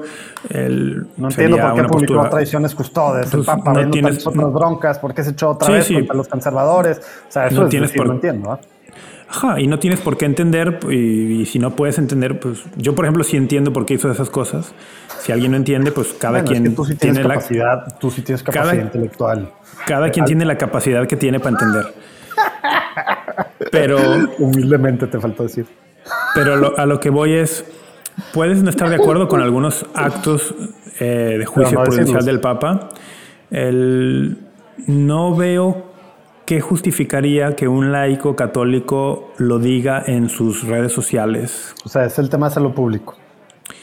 Aún siendo un acto prudencial del Papa. Y, y la manera de laico, hacerlo. No habiendo y la jurado, manera de hacerlo. No habiendo jurado nada de obediencia como un religioso, digo, bueno, como un- a tu obispo y al Papa. a Sí, pero es que todos, todos los fieles, todos los fieles, No puedes desaprobar ni siquiera de, una, de, una, de una decisión prudencial que toma el Papa. Eso es lo todos los fieles, diciendo.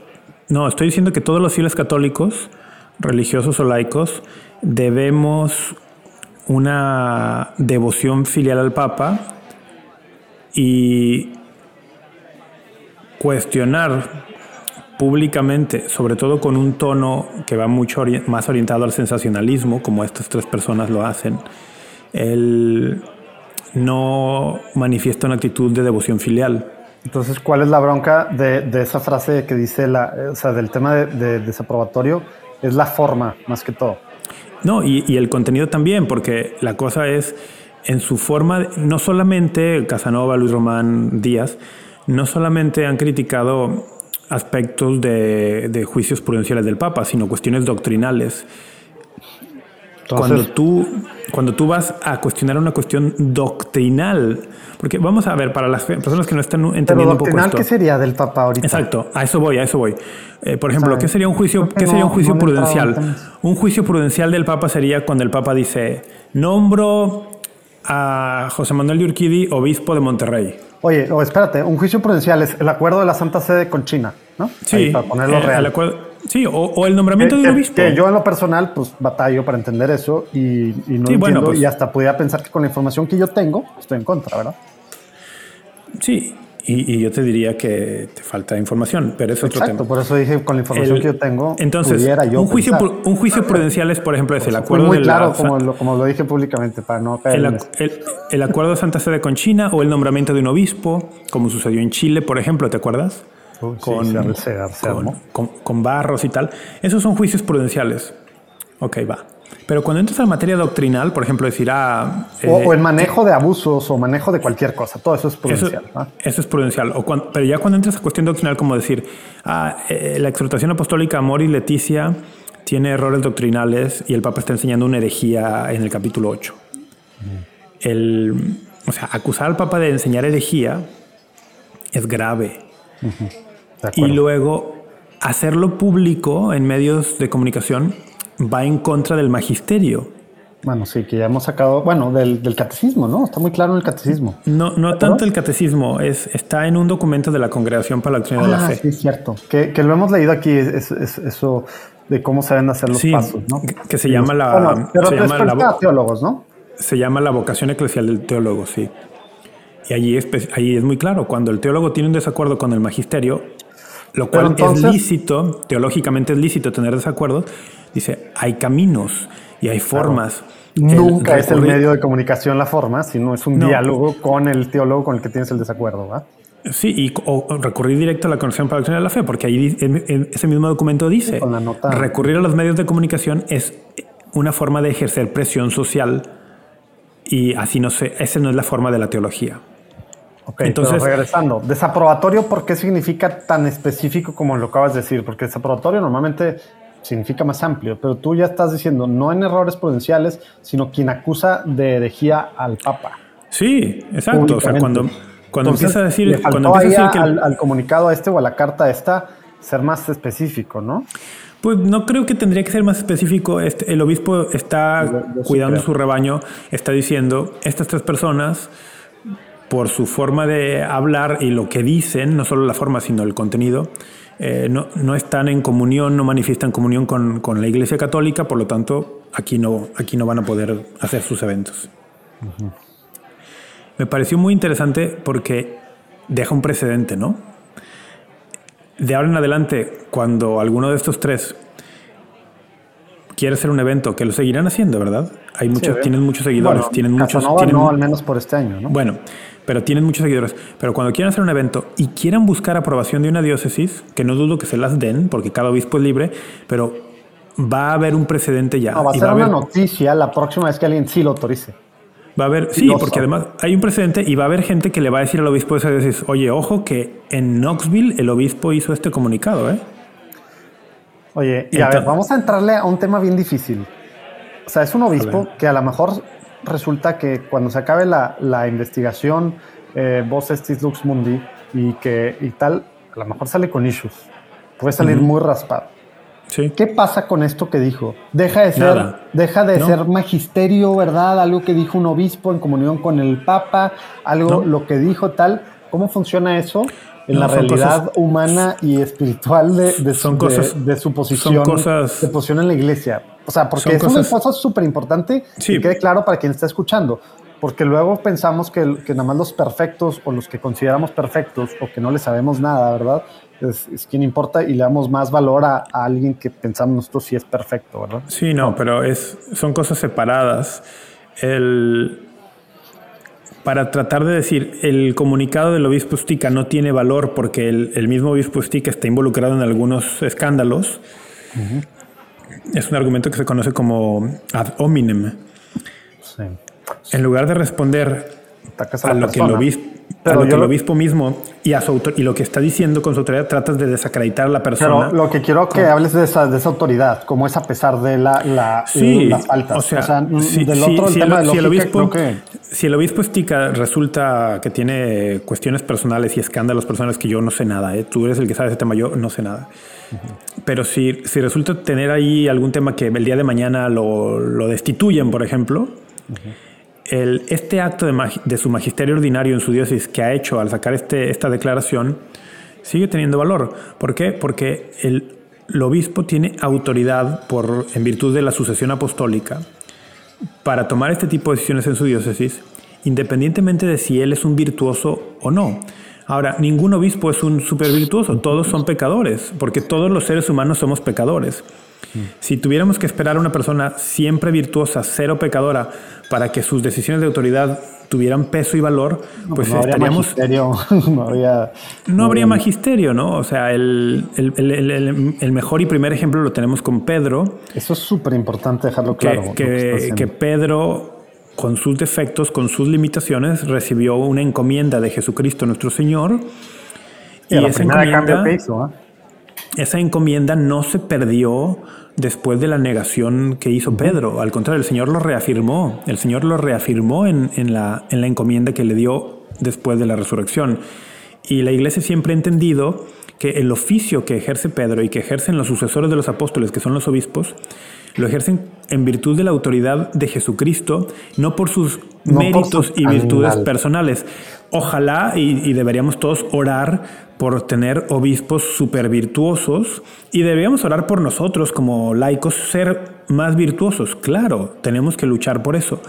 Pero la autoridad que los pastores de la iglesia, los obispos, ejercen en, en el mundo actual depende de Jesucristo de su gracia y de la encomienda que él hizo a los apóstoles, no tanto de la o sea, sus faltas personales, eh, privadas o públicas, no le restan mérito eh, ni hacen que sean menos sucesores de los apóstoles, ¿Es, ¿es, lo que estás diciendo?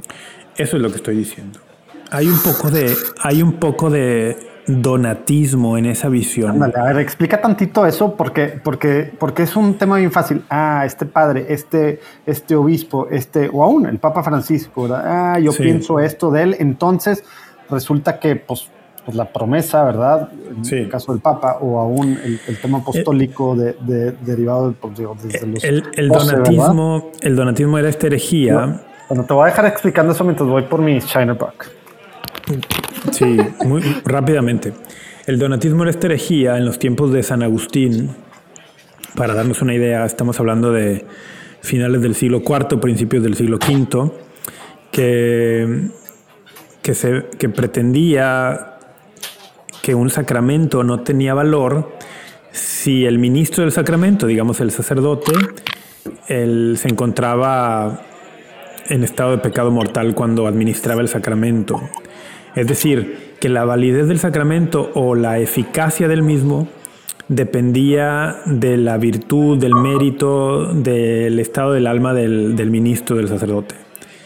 Entonces allí se dieron cuenta los, que, los, los padres de la iglesia que esta herejía, que parecía muy piadosa y muy buena porque buscaba la virtud y la perfección, pues atacaba de fondo la eficacia de la gracia de Cristo que actúa en, la, en medio del mundo, que es un mundo pues muy, muy, pues, muy afectado por la realidad del pecado, ¿no? El donatismo tiene mucho de, en su mentalidad pues de esta visión maniquea, dualista, todo está mezclado, ¿verdad? De donde viene el puritanismo. Sí, claro, todo está mezclado. El, puritanismo. Y ahorita estas tres que acabas de decir, ¿verdad? Están, pues digamos que desde esto que pasó hace 14, 14 13 siglos, ¿verdad? Eh, sí. digo, 14, 16 siglos. Eh, pues digamos cuando está en su apogeo el donatismo, o digamos, pues cuando ya se convirtió en una secta, ¿verdad? Tal cual denunciada y todo. Ahorita pareciera que está reviviendo, ¿verdad? Porque, porque como tenemos... Nunca se ha ido. Sí, pero con, esta lupa que nos dan las redes sociales, el internet, todo sobre las personas, pues antes, pues ¿qué sabía el pueblo de los obispos, verdad? Pues estaban allá en su palacio, ¿verdad? Ahorita diario y sabemos y todas las siempre, sermones, todo, siempre hemos sabido. Resalta más el, rollo. El pueblo siempre ha sabido, ahora se sabe más rápido.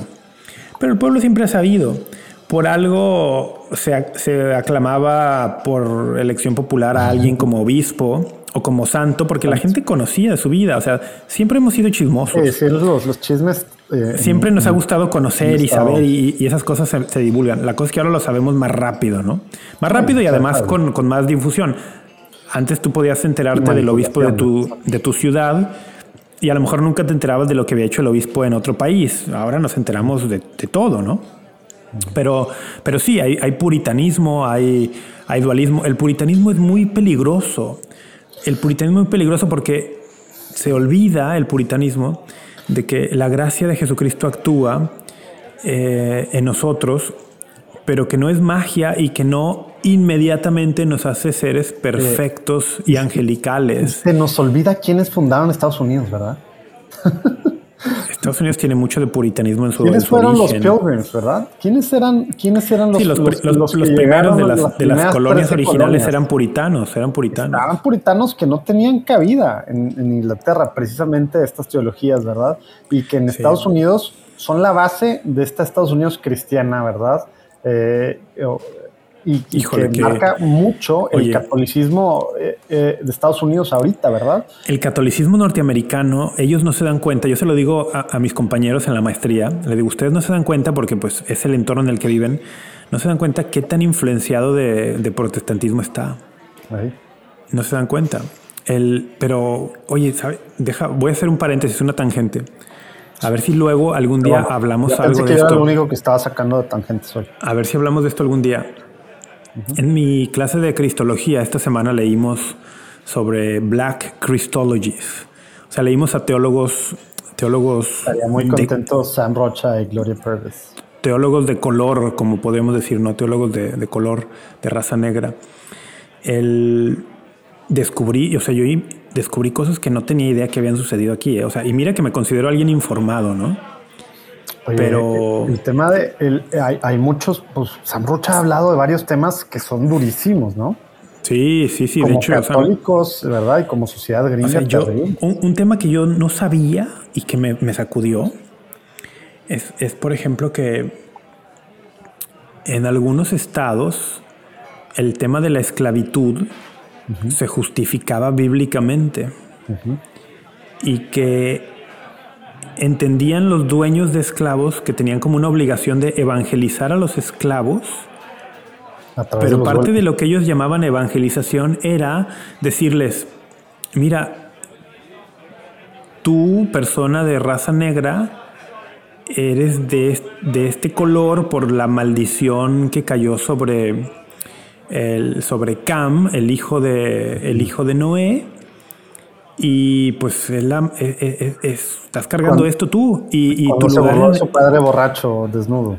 Ajá, y tu lugar en el mundo es ser un esclavo, pues es lo que te tocó, ¿verdad? Porque es una maldición. O sea, justificando, justificando, justificando bíblicamente una, un, una, un trato inhumano, o sea, una cosa que a mí me parece realmente diabólica. Eso, eso es un pecado del cristianismo norteamericano. Y no, es una, no es una teoría de conspiración, esto que está diciendo no, No, está súper documentado eh, eh, de eso y más. Gloria Purvis ha entrevistado a, scholars eh, en su podcast sobre estos temas. Y como ese hay ejemplos en los que hasta jerarquía, ¿verdad? Y católicos, sobre todo los estados del sur, involucrados. Sí, no, este es, horrible. Católicos, estamos hablando. Es un, es un tema pues el Ku Klux Klan que tenía, ¿verdad? El Ku Klux Klan, eh, eh, mucho de origen eh, cristianísimo, ¿verdad? Sí, era, el Ku Klux Klan nace en, el, en, movimientos protestantes evangélicos, sí. el, bueno, pero todo esto porque estamos hablando del puritanismo. no, es que estábamos hablando del puritanismo. El puritanismo es bien peligroso, o sea, es bien peligroso. Por algo nosotros en la misa cada vez que vamos a misa, iniciamos la celebración reconociéndonos pecadores, insuficientes, imperfectos y además necesitados de la gracia. Porque la tentación de decir yo soy el puro, yo soy el perfecto, el otro es el imperfecto, es una tentación. por tus propios méritos te salvas casi, ¿va? Que lo que luego eso es pelagianismo, o sea, está todo, todas las herejías están ahí mezcladas. Esa es una tentación siempre latente, siempre presente y tenemos que ser bien humildes y muy pacientes con los defectos propios y los del prójimo, pero sobre todo muy confiados en la gracia de Jesucristo y no tratar de tomar eh, en nuestras manos esto. O sea, es como, como Pedro en el jardín de Getsemaní, que desenvaina la espada y, empieza a atacar y corta la oreja de, de Malco, el, el, el que era siervo del sumo sacerdote y tal. Así no es. así no es la cuestión. El eh, sacar la bandera de yo soy el puro, yo soy el católico, sobre todo cuando la quiero enarbolar en contra del Papa, es una locura. Es una locura. aún y con sus deficiencias, como estás diciendo. ¿eh? Sí, sí. deberíamos dedicar otro episodio, porque ahora ya tenemos hora y media de casi tenemos que cortar ya. Deberíamos dedicar otro episodio hablar de, de entonces cómo si puede un laico navegar este mundo donde sí vemos muchas cosas dentro de nuestra propia iglesia que necesitan reforma. Porque sí hay, siempre hay cosas que necesitan reforma, ¿no?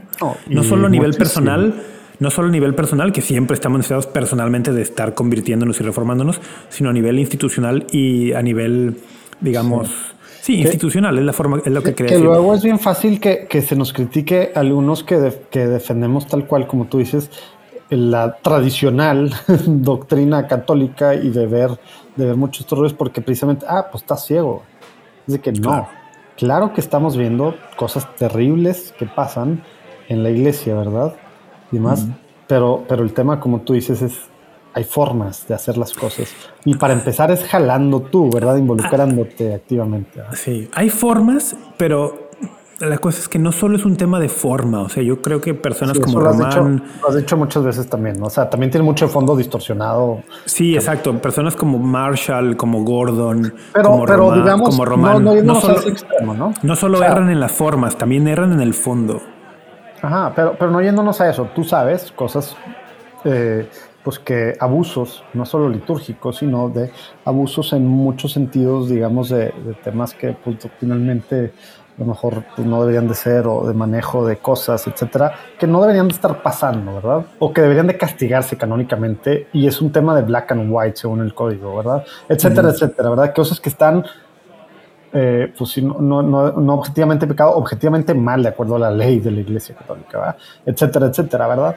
Eh, y, nos, y, y, y, siguen, ¿verdad? A eso es a lo que cosas que, que, son, que evidentemente están, están mal, pasando mal, ¿verdad? Y que ya sea que no, no le entra a alguien, ¿verdad? En su mayor parte de los que pueden entrarle pues son obispos, ¿verdad? O que hasta ellos son parte de algo de esto, ¿no? Entonces, pues sí, digo, esto es una realidad, obviamente, y es una realidad desde el primer siglo, ¿verdad? De la iglesia. Sí que lo es, sí que lo es. Pero bueno, entonces, para... ¿qué pasó con Casanova y este rollo? O sea, No, ya bueno. nos quedamos en eso de que, pues ya. No, no, pues después la de- carta de Stica ya. Después de este comunicado, el Fernando Casanova sacó un video. Oye, pero espera, sacó, o sea, después de ese comunicado habló con su párroco, ¿no? Bueno, en Twitter dijo que él estaba hablando con su párroco, con otros amigos, etcétera. Pues en, en el video sí empieza, ¿no? Sí, y, y producto de esto, pues hace un anuncio en el cual dice que se va, de- va a dejar de, de viajar para, para predicar por lo menos un año, que no va a aceptar invitaciones. Mm, con un una declaración así de un obispo, pues me parece que su- su- las invitaciones no iban a disminuir porque tiene su buena base de seguidores, pero iba a ser difícil que un obispo formalmente lo aceptara en una diócesis. El, Pues no sé, Entonces- estoy pensando de uno muy cerquita donde estoy que a lo mejor sí lo aceptaría. Pero bueno. Sí, en Tyler, Texas, seguro. ¿Cómo Pero- adivinaste? ¿Cómo adivinamos? No, pero bueno, me parece, ojalá que, ojalá que se, que él aproveche este tiempo y, y, y- que haga introspección. Me gustó. ¿Te en- gustó el en su- video? ¿Te gustó el video? Parcialmente, me dejó sabor ag- agridulce. ¿Por qué? Me, me gusta que él manifiesta un arrepentimiento en cuanto a decir, dice, él dice que, que- que causó división en la comunidad y que no le gusta eso. Eso me parece muy positivo. Y, y aparte se ve sincero, yo sé que no podemos juzgar eh, eh, lo que hay detrás. Ah, ¿no se te hace a ti? Digo, estás haciendo caras que no. No, no, mejor no digo nada, mejor no digo nada. Él dice a mí, que... a mí que no lo conozco tanto como tú, o sea, me pareció sincera esa parte. Obviamente lo deja muy, ava- muy Sí. vago el tema de causa dice, división. dice que causó división, que él no es un, me gustó la parte donde dice que él no es ningún ejemplo, que no lo sigan a él, que no lo tomen como ejemplo. Ok. Por favor, háganle Mm. caso en eso. No, no veo ningún lado donde él diga yo estoy, estoy con el Papa y, y- y Ah. las sospechas que tengo del Papa, porque lo que, lo que Casanova siembra, y es la misma actitud de Marshall y de Luis Román y todo, No, no, no. es Se esta me hace que actitud, Casanova es más Nicky que ellos dos. es esta, es esta actitud de, de sembrar, de sembrar como la, la sospecha hacia el, hacia el magisterio del Papa, como decir, el Papa no está bien, ¿verdad? Sí tienes razón, Marshall y, y Marshall es mucho más, o sea, Marshall lo dice Pero abiertamente. Marshall es directo, ¿verdad? O sea, acá es Nicky, ¿no? Y luego se arrepiente o alguien le dice algo y lo borra, ¿verdad? Sí, sí. Ahora, yo creo que yo creo que en el fondo creen lo mismo, pero Ah, Casanova cuidaba más lo que decía que Marshall Mm. el, o que Román. Pero, o sea, no me parece en el video en ningún lado que él diga, ¿sabes que me equivoqué con respecto al Mm. O sea, Papa? no se retracta de, de- No, de no, lo que el obispo Stika pide eh, que haga, No, no, digamos, que se no, retracte, que no, diga no. sus errores. O que, que o- que de pronto diga, ¿saben qué? me equivoqué con lo que me equivoqué con lo que he estado sembrando de sospecha contra el Papa. No, no dice nada de eso. Supongo que él sigue manteniendo esa postura. Simplemente ha decidido pues, tener un perfil más bajo en redes sociales.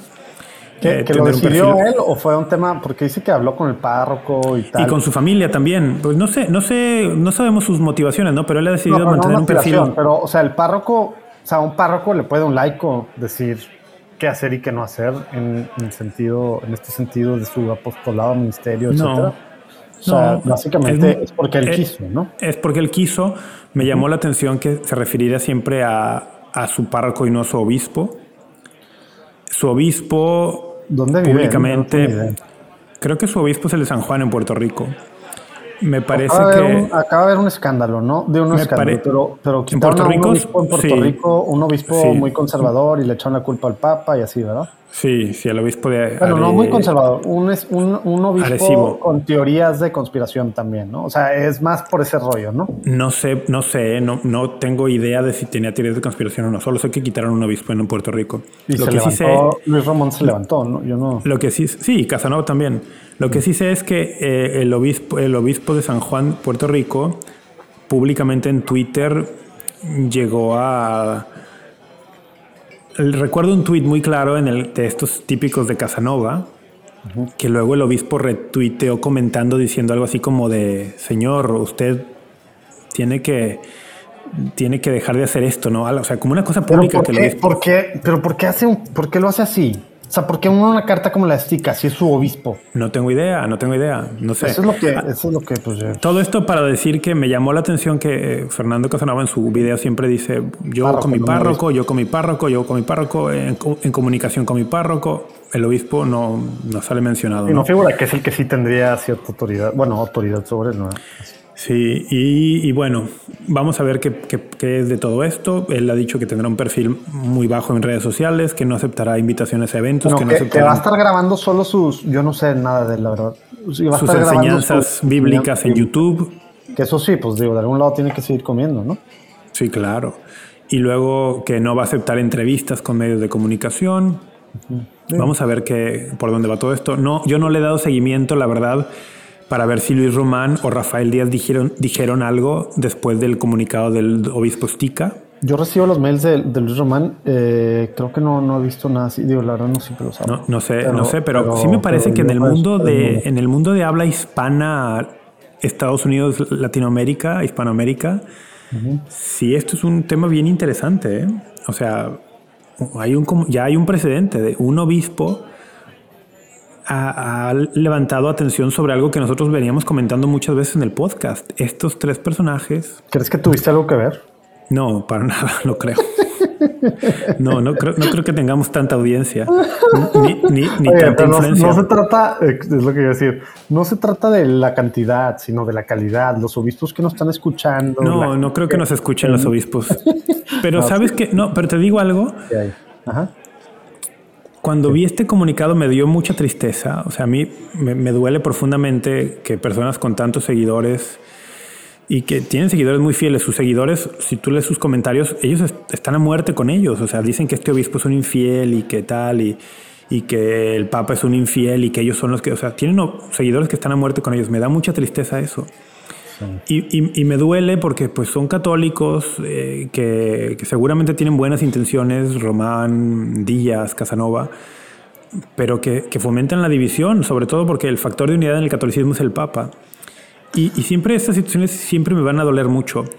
Pero cuando veo una declaración de un obispo en, esta, en este sentido, por una, por una parte, algo dentro de mí dice, oye, mira, lo que llevamos años viendo, años alertando a nuestra pequeña audiencia, en, en este caso, por ejemplo, en el podcast Tómatelo a la Ligera, o yo en mis redes sociales, o yo en mis clases, que yo llevo años alertando a, a la gente de, "Ey, ojo con, ojo con los predicadores que tienen estos perfiles, ojo con los predicadores que son muy sensacionalistas, ojo con quien no está con el Papa, ojo, ojo, ojo. Salió un comunicado de un obispo que de alguna forma a mí me hace saber todos estos años que yo llevo alertando de esto, algo de razón teníamos. ¿Sabes? Algo de razón teníamos. O sea, no. eh, estamos pensando con la iglesia, sintiendo con la iglesia, sentire cum, ecclesia. Y eso es bien importante. Siempre es una forma de checarse uno mismo dónde está. El- cuando empiezas a ver que, estás en, que no estás en sintonía con los obispos, con el Papa, No, no es que quiera decir que, que tú estás bien y que toda la iglesia está mal, dices tú, porque eso es lo que piensan. Exactamente.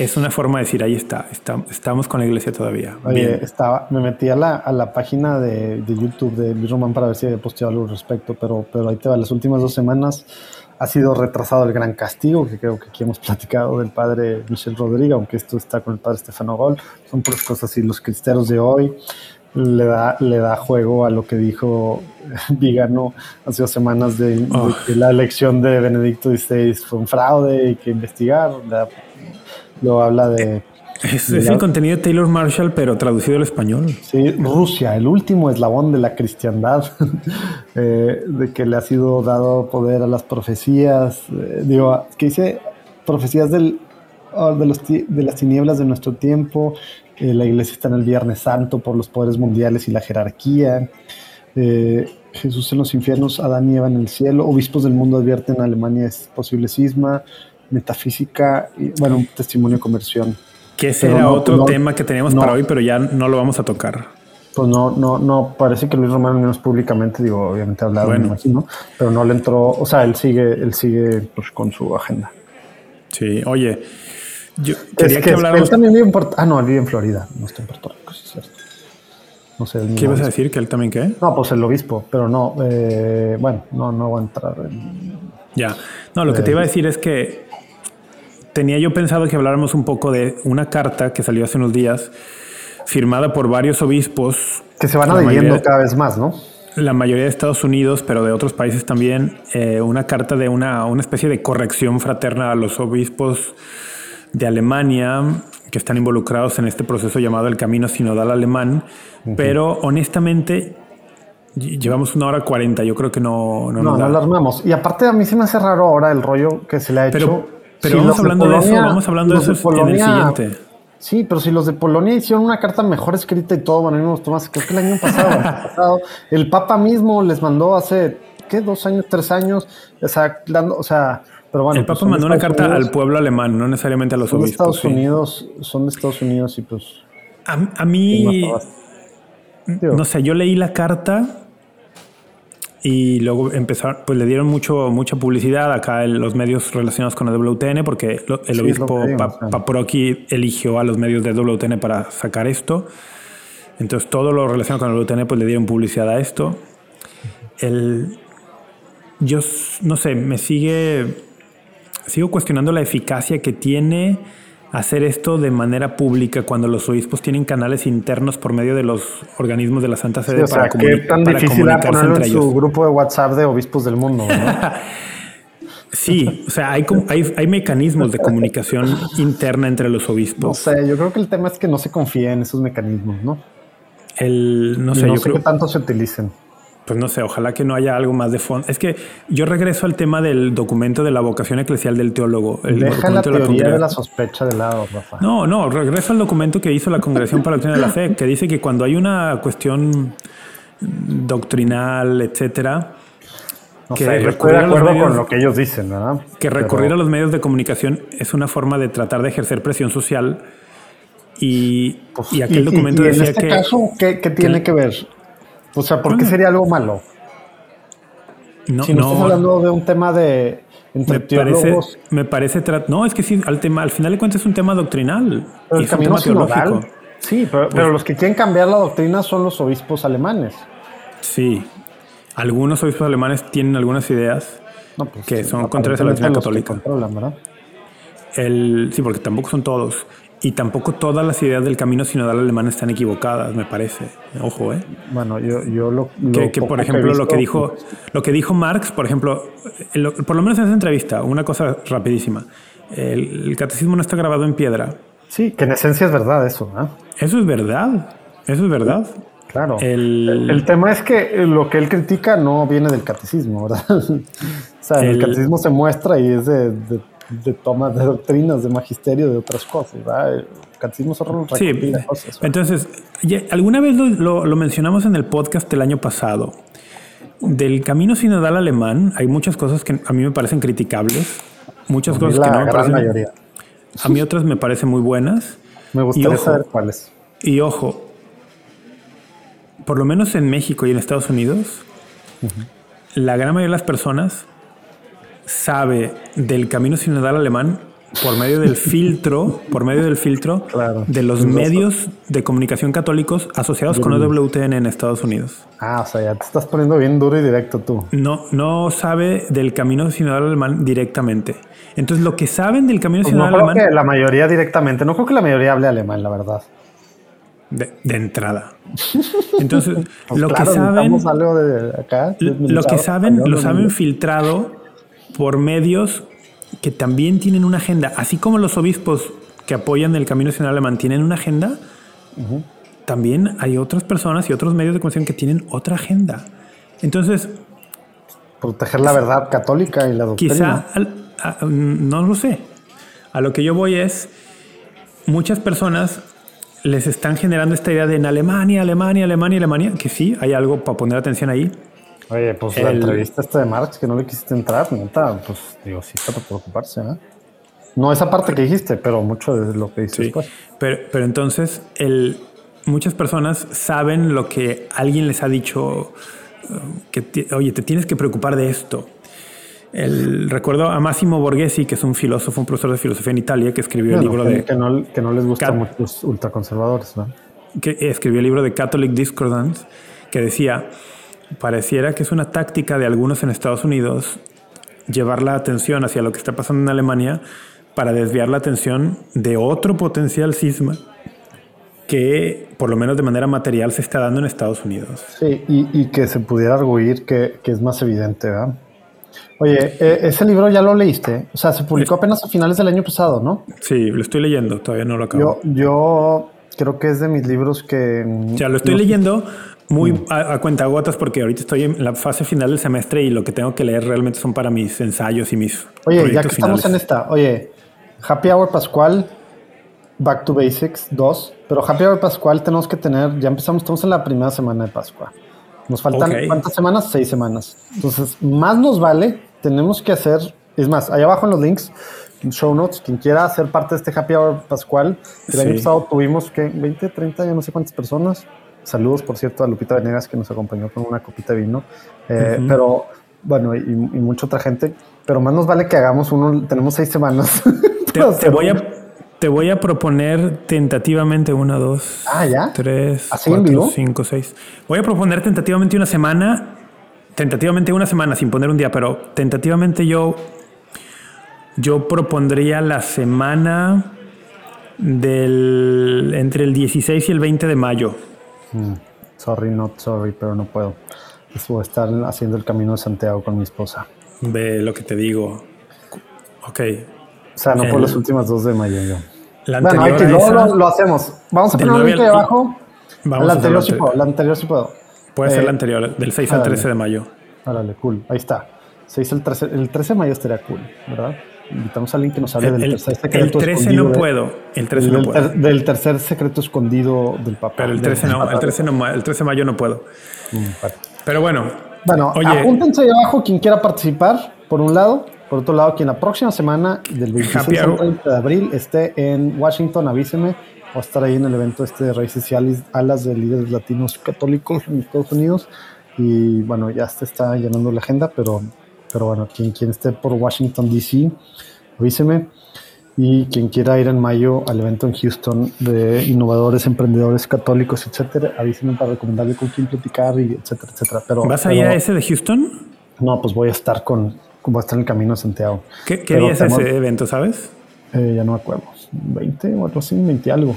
Pero neta, si tú puedes ir, uf, te, te, te paso varios. Sí, esa fecha paso- quizás sí podría, sí podría ir. Ah, estaría bruto que fuera, va a estar súper cool. Es de Cent, lo organiza Cent, que soy fan y soy parte de esta comunidad de emprendedores, eh, empresarios, como se le llame, católicos. Y, a- y va, va gente, van líderes y fundadores de organizaciones padres en el mundo gringo. Obviamente, este es el mundo gringo. Creo que soy el único no del mundo gringo.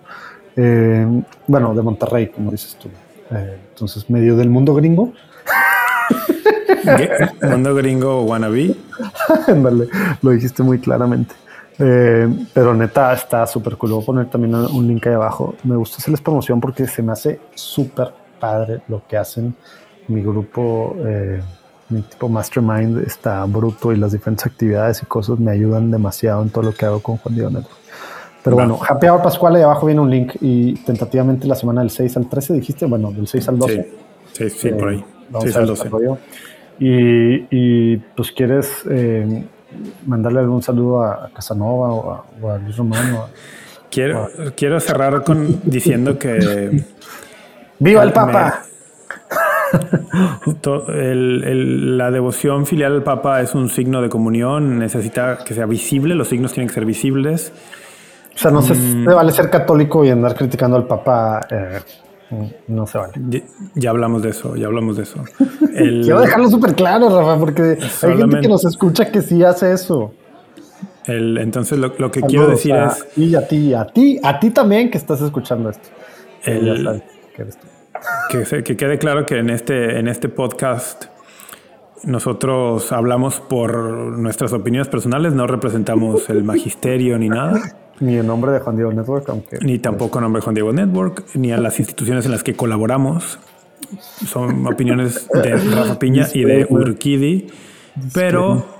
Y, y, que está abierta siempre la invitación a Luis, a Luis Román, a Rafael ah, Díaz, a Casanova si quieren, si quieren hablar, pues estamos dispuestos para hablar en el podcast. Sabemos que para ellos no es no suele muy atractivo porque nuestro podcast es chiquito comparado con el alcance que ellos tienen, pero estamos dispuestos, ¿no? No a debatir, pero a, hablar, a hablar como hermanos católicos. ¿Por qué? Porque hermanos católicos somos. Oye, y, echarnos unas, unas cervezas, unos tequilas, ¿verdad? Este, ah, está bien. Yo, yo, yo cervezas y tequilas me tomo con quien sea. Sí, estaría, estaría bruto organizar así un encuentro de diálogo, tender puentes hacia, hacia adentro también Diálogo cervecero con estos. Sí, no, fuera, de broma. Y así, ahora que estuve hace un par de meses, no, hace tres, ¿qué? El último, eh, ¿qué fue? Pues sí, hace menos de tres meses en Roma, platicar con una persona ya, es que no puedo decir nombres, pero bueno, platicando con, ah, ¿para qué ando diciendo? Bueno, X. Eh, sí, invitaba a alguien, eh, a alguien. a tener unas cervezas con otros alguienes con los que públicamente parece que hay issues y dice que no, eh, no lo voy a hacer. Eh, y eso se me hace que no es muy católico, ¿verdad? Yo una cerveza me la tomo con quien sea. Una, una, cerveza. A mí sí me encantaría debatir, pero ya sé que, que, el tema no es debatir, sino es tener puentes y dialogar. Yo no soy fan del, debate, pero sí del diálogo. Y ver lo que, lo que nos une. Entonces estoy en sintonía contigo, Rafa. Estaría padre platicar y ver qué rollo. Y, y pues sí, como tú, eh, digo, lo hemos platicado, hay, pasos para la corrección fraterna también, ¿verdad? Y, y, se ha hablado aquí un millón de veces de, de lo que es el ser, lo que es la, la, filial devoción al Papa para nosotros como católicos. Y es una cosa que no inventó Rafa, es una cosa que no, que no está exagerando Rafa al exigirla públicamente y al decirla, ¿verdad? Es una cosa que existe, como tú dices, lo más tradicional, lo más conservador que puede existir. efectivamente. Vámonos pues. Amigos, que Dios los bendiga. Que María Santísima los acompañe. Nos escuchamos pronto. Y así no sabemos cuándo, pero pronto. Dios los bendiga. Nos vemos en el Happy Hour Pascual. Apúntense y los que estén en Washington o en Houston allá lo podrán ver, Rafa.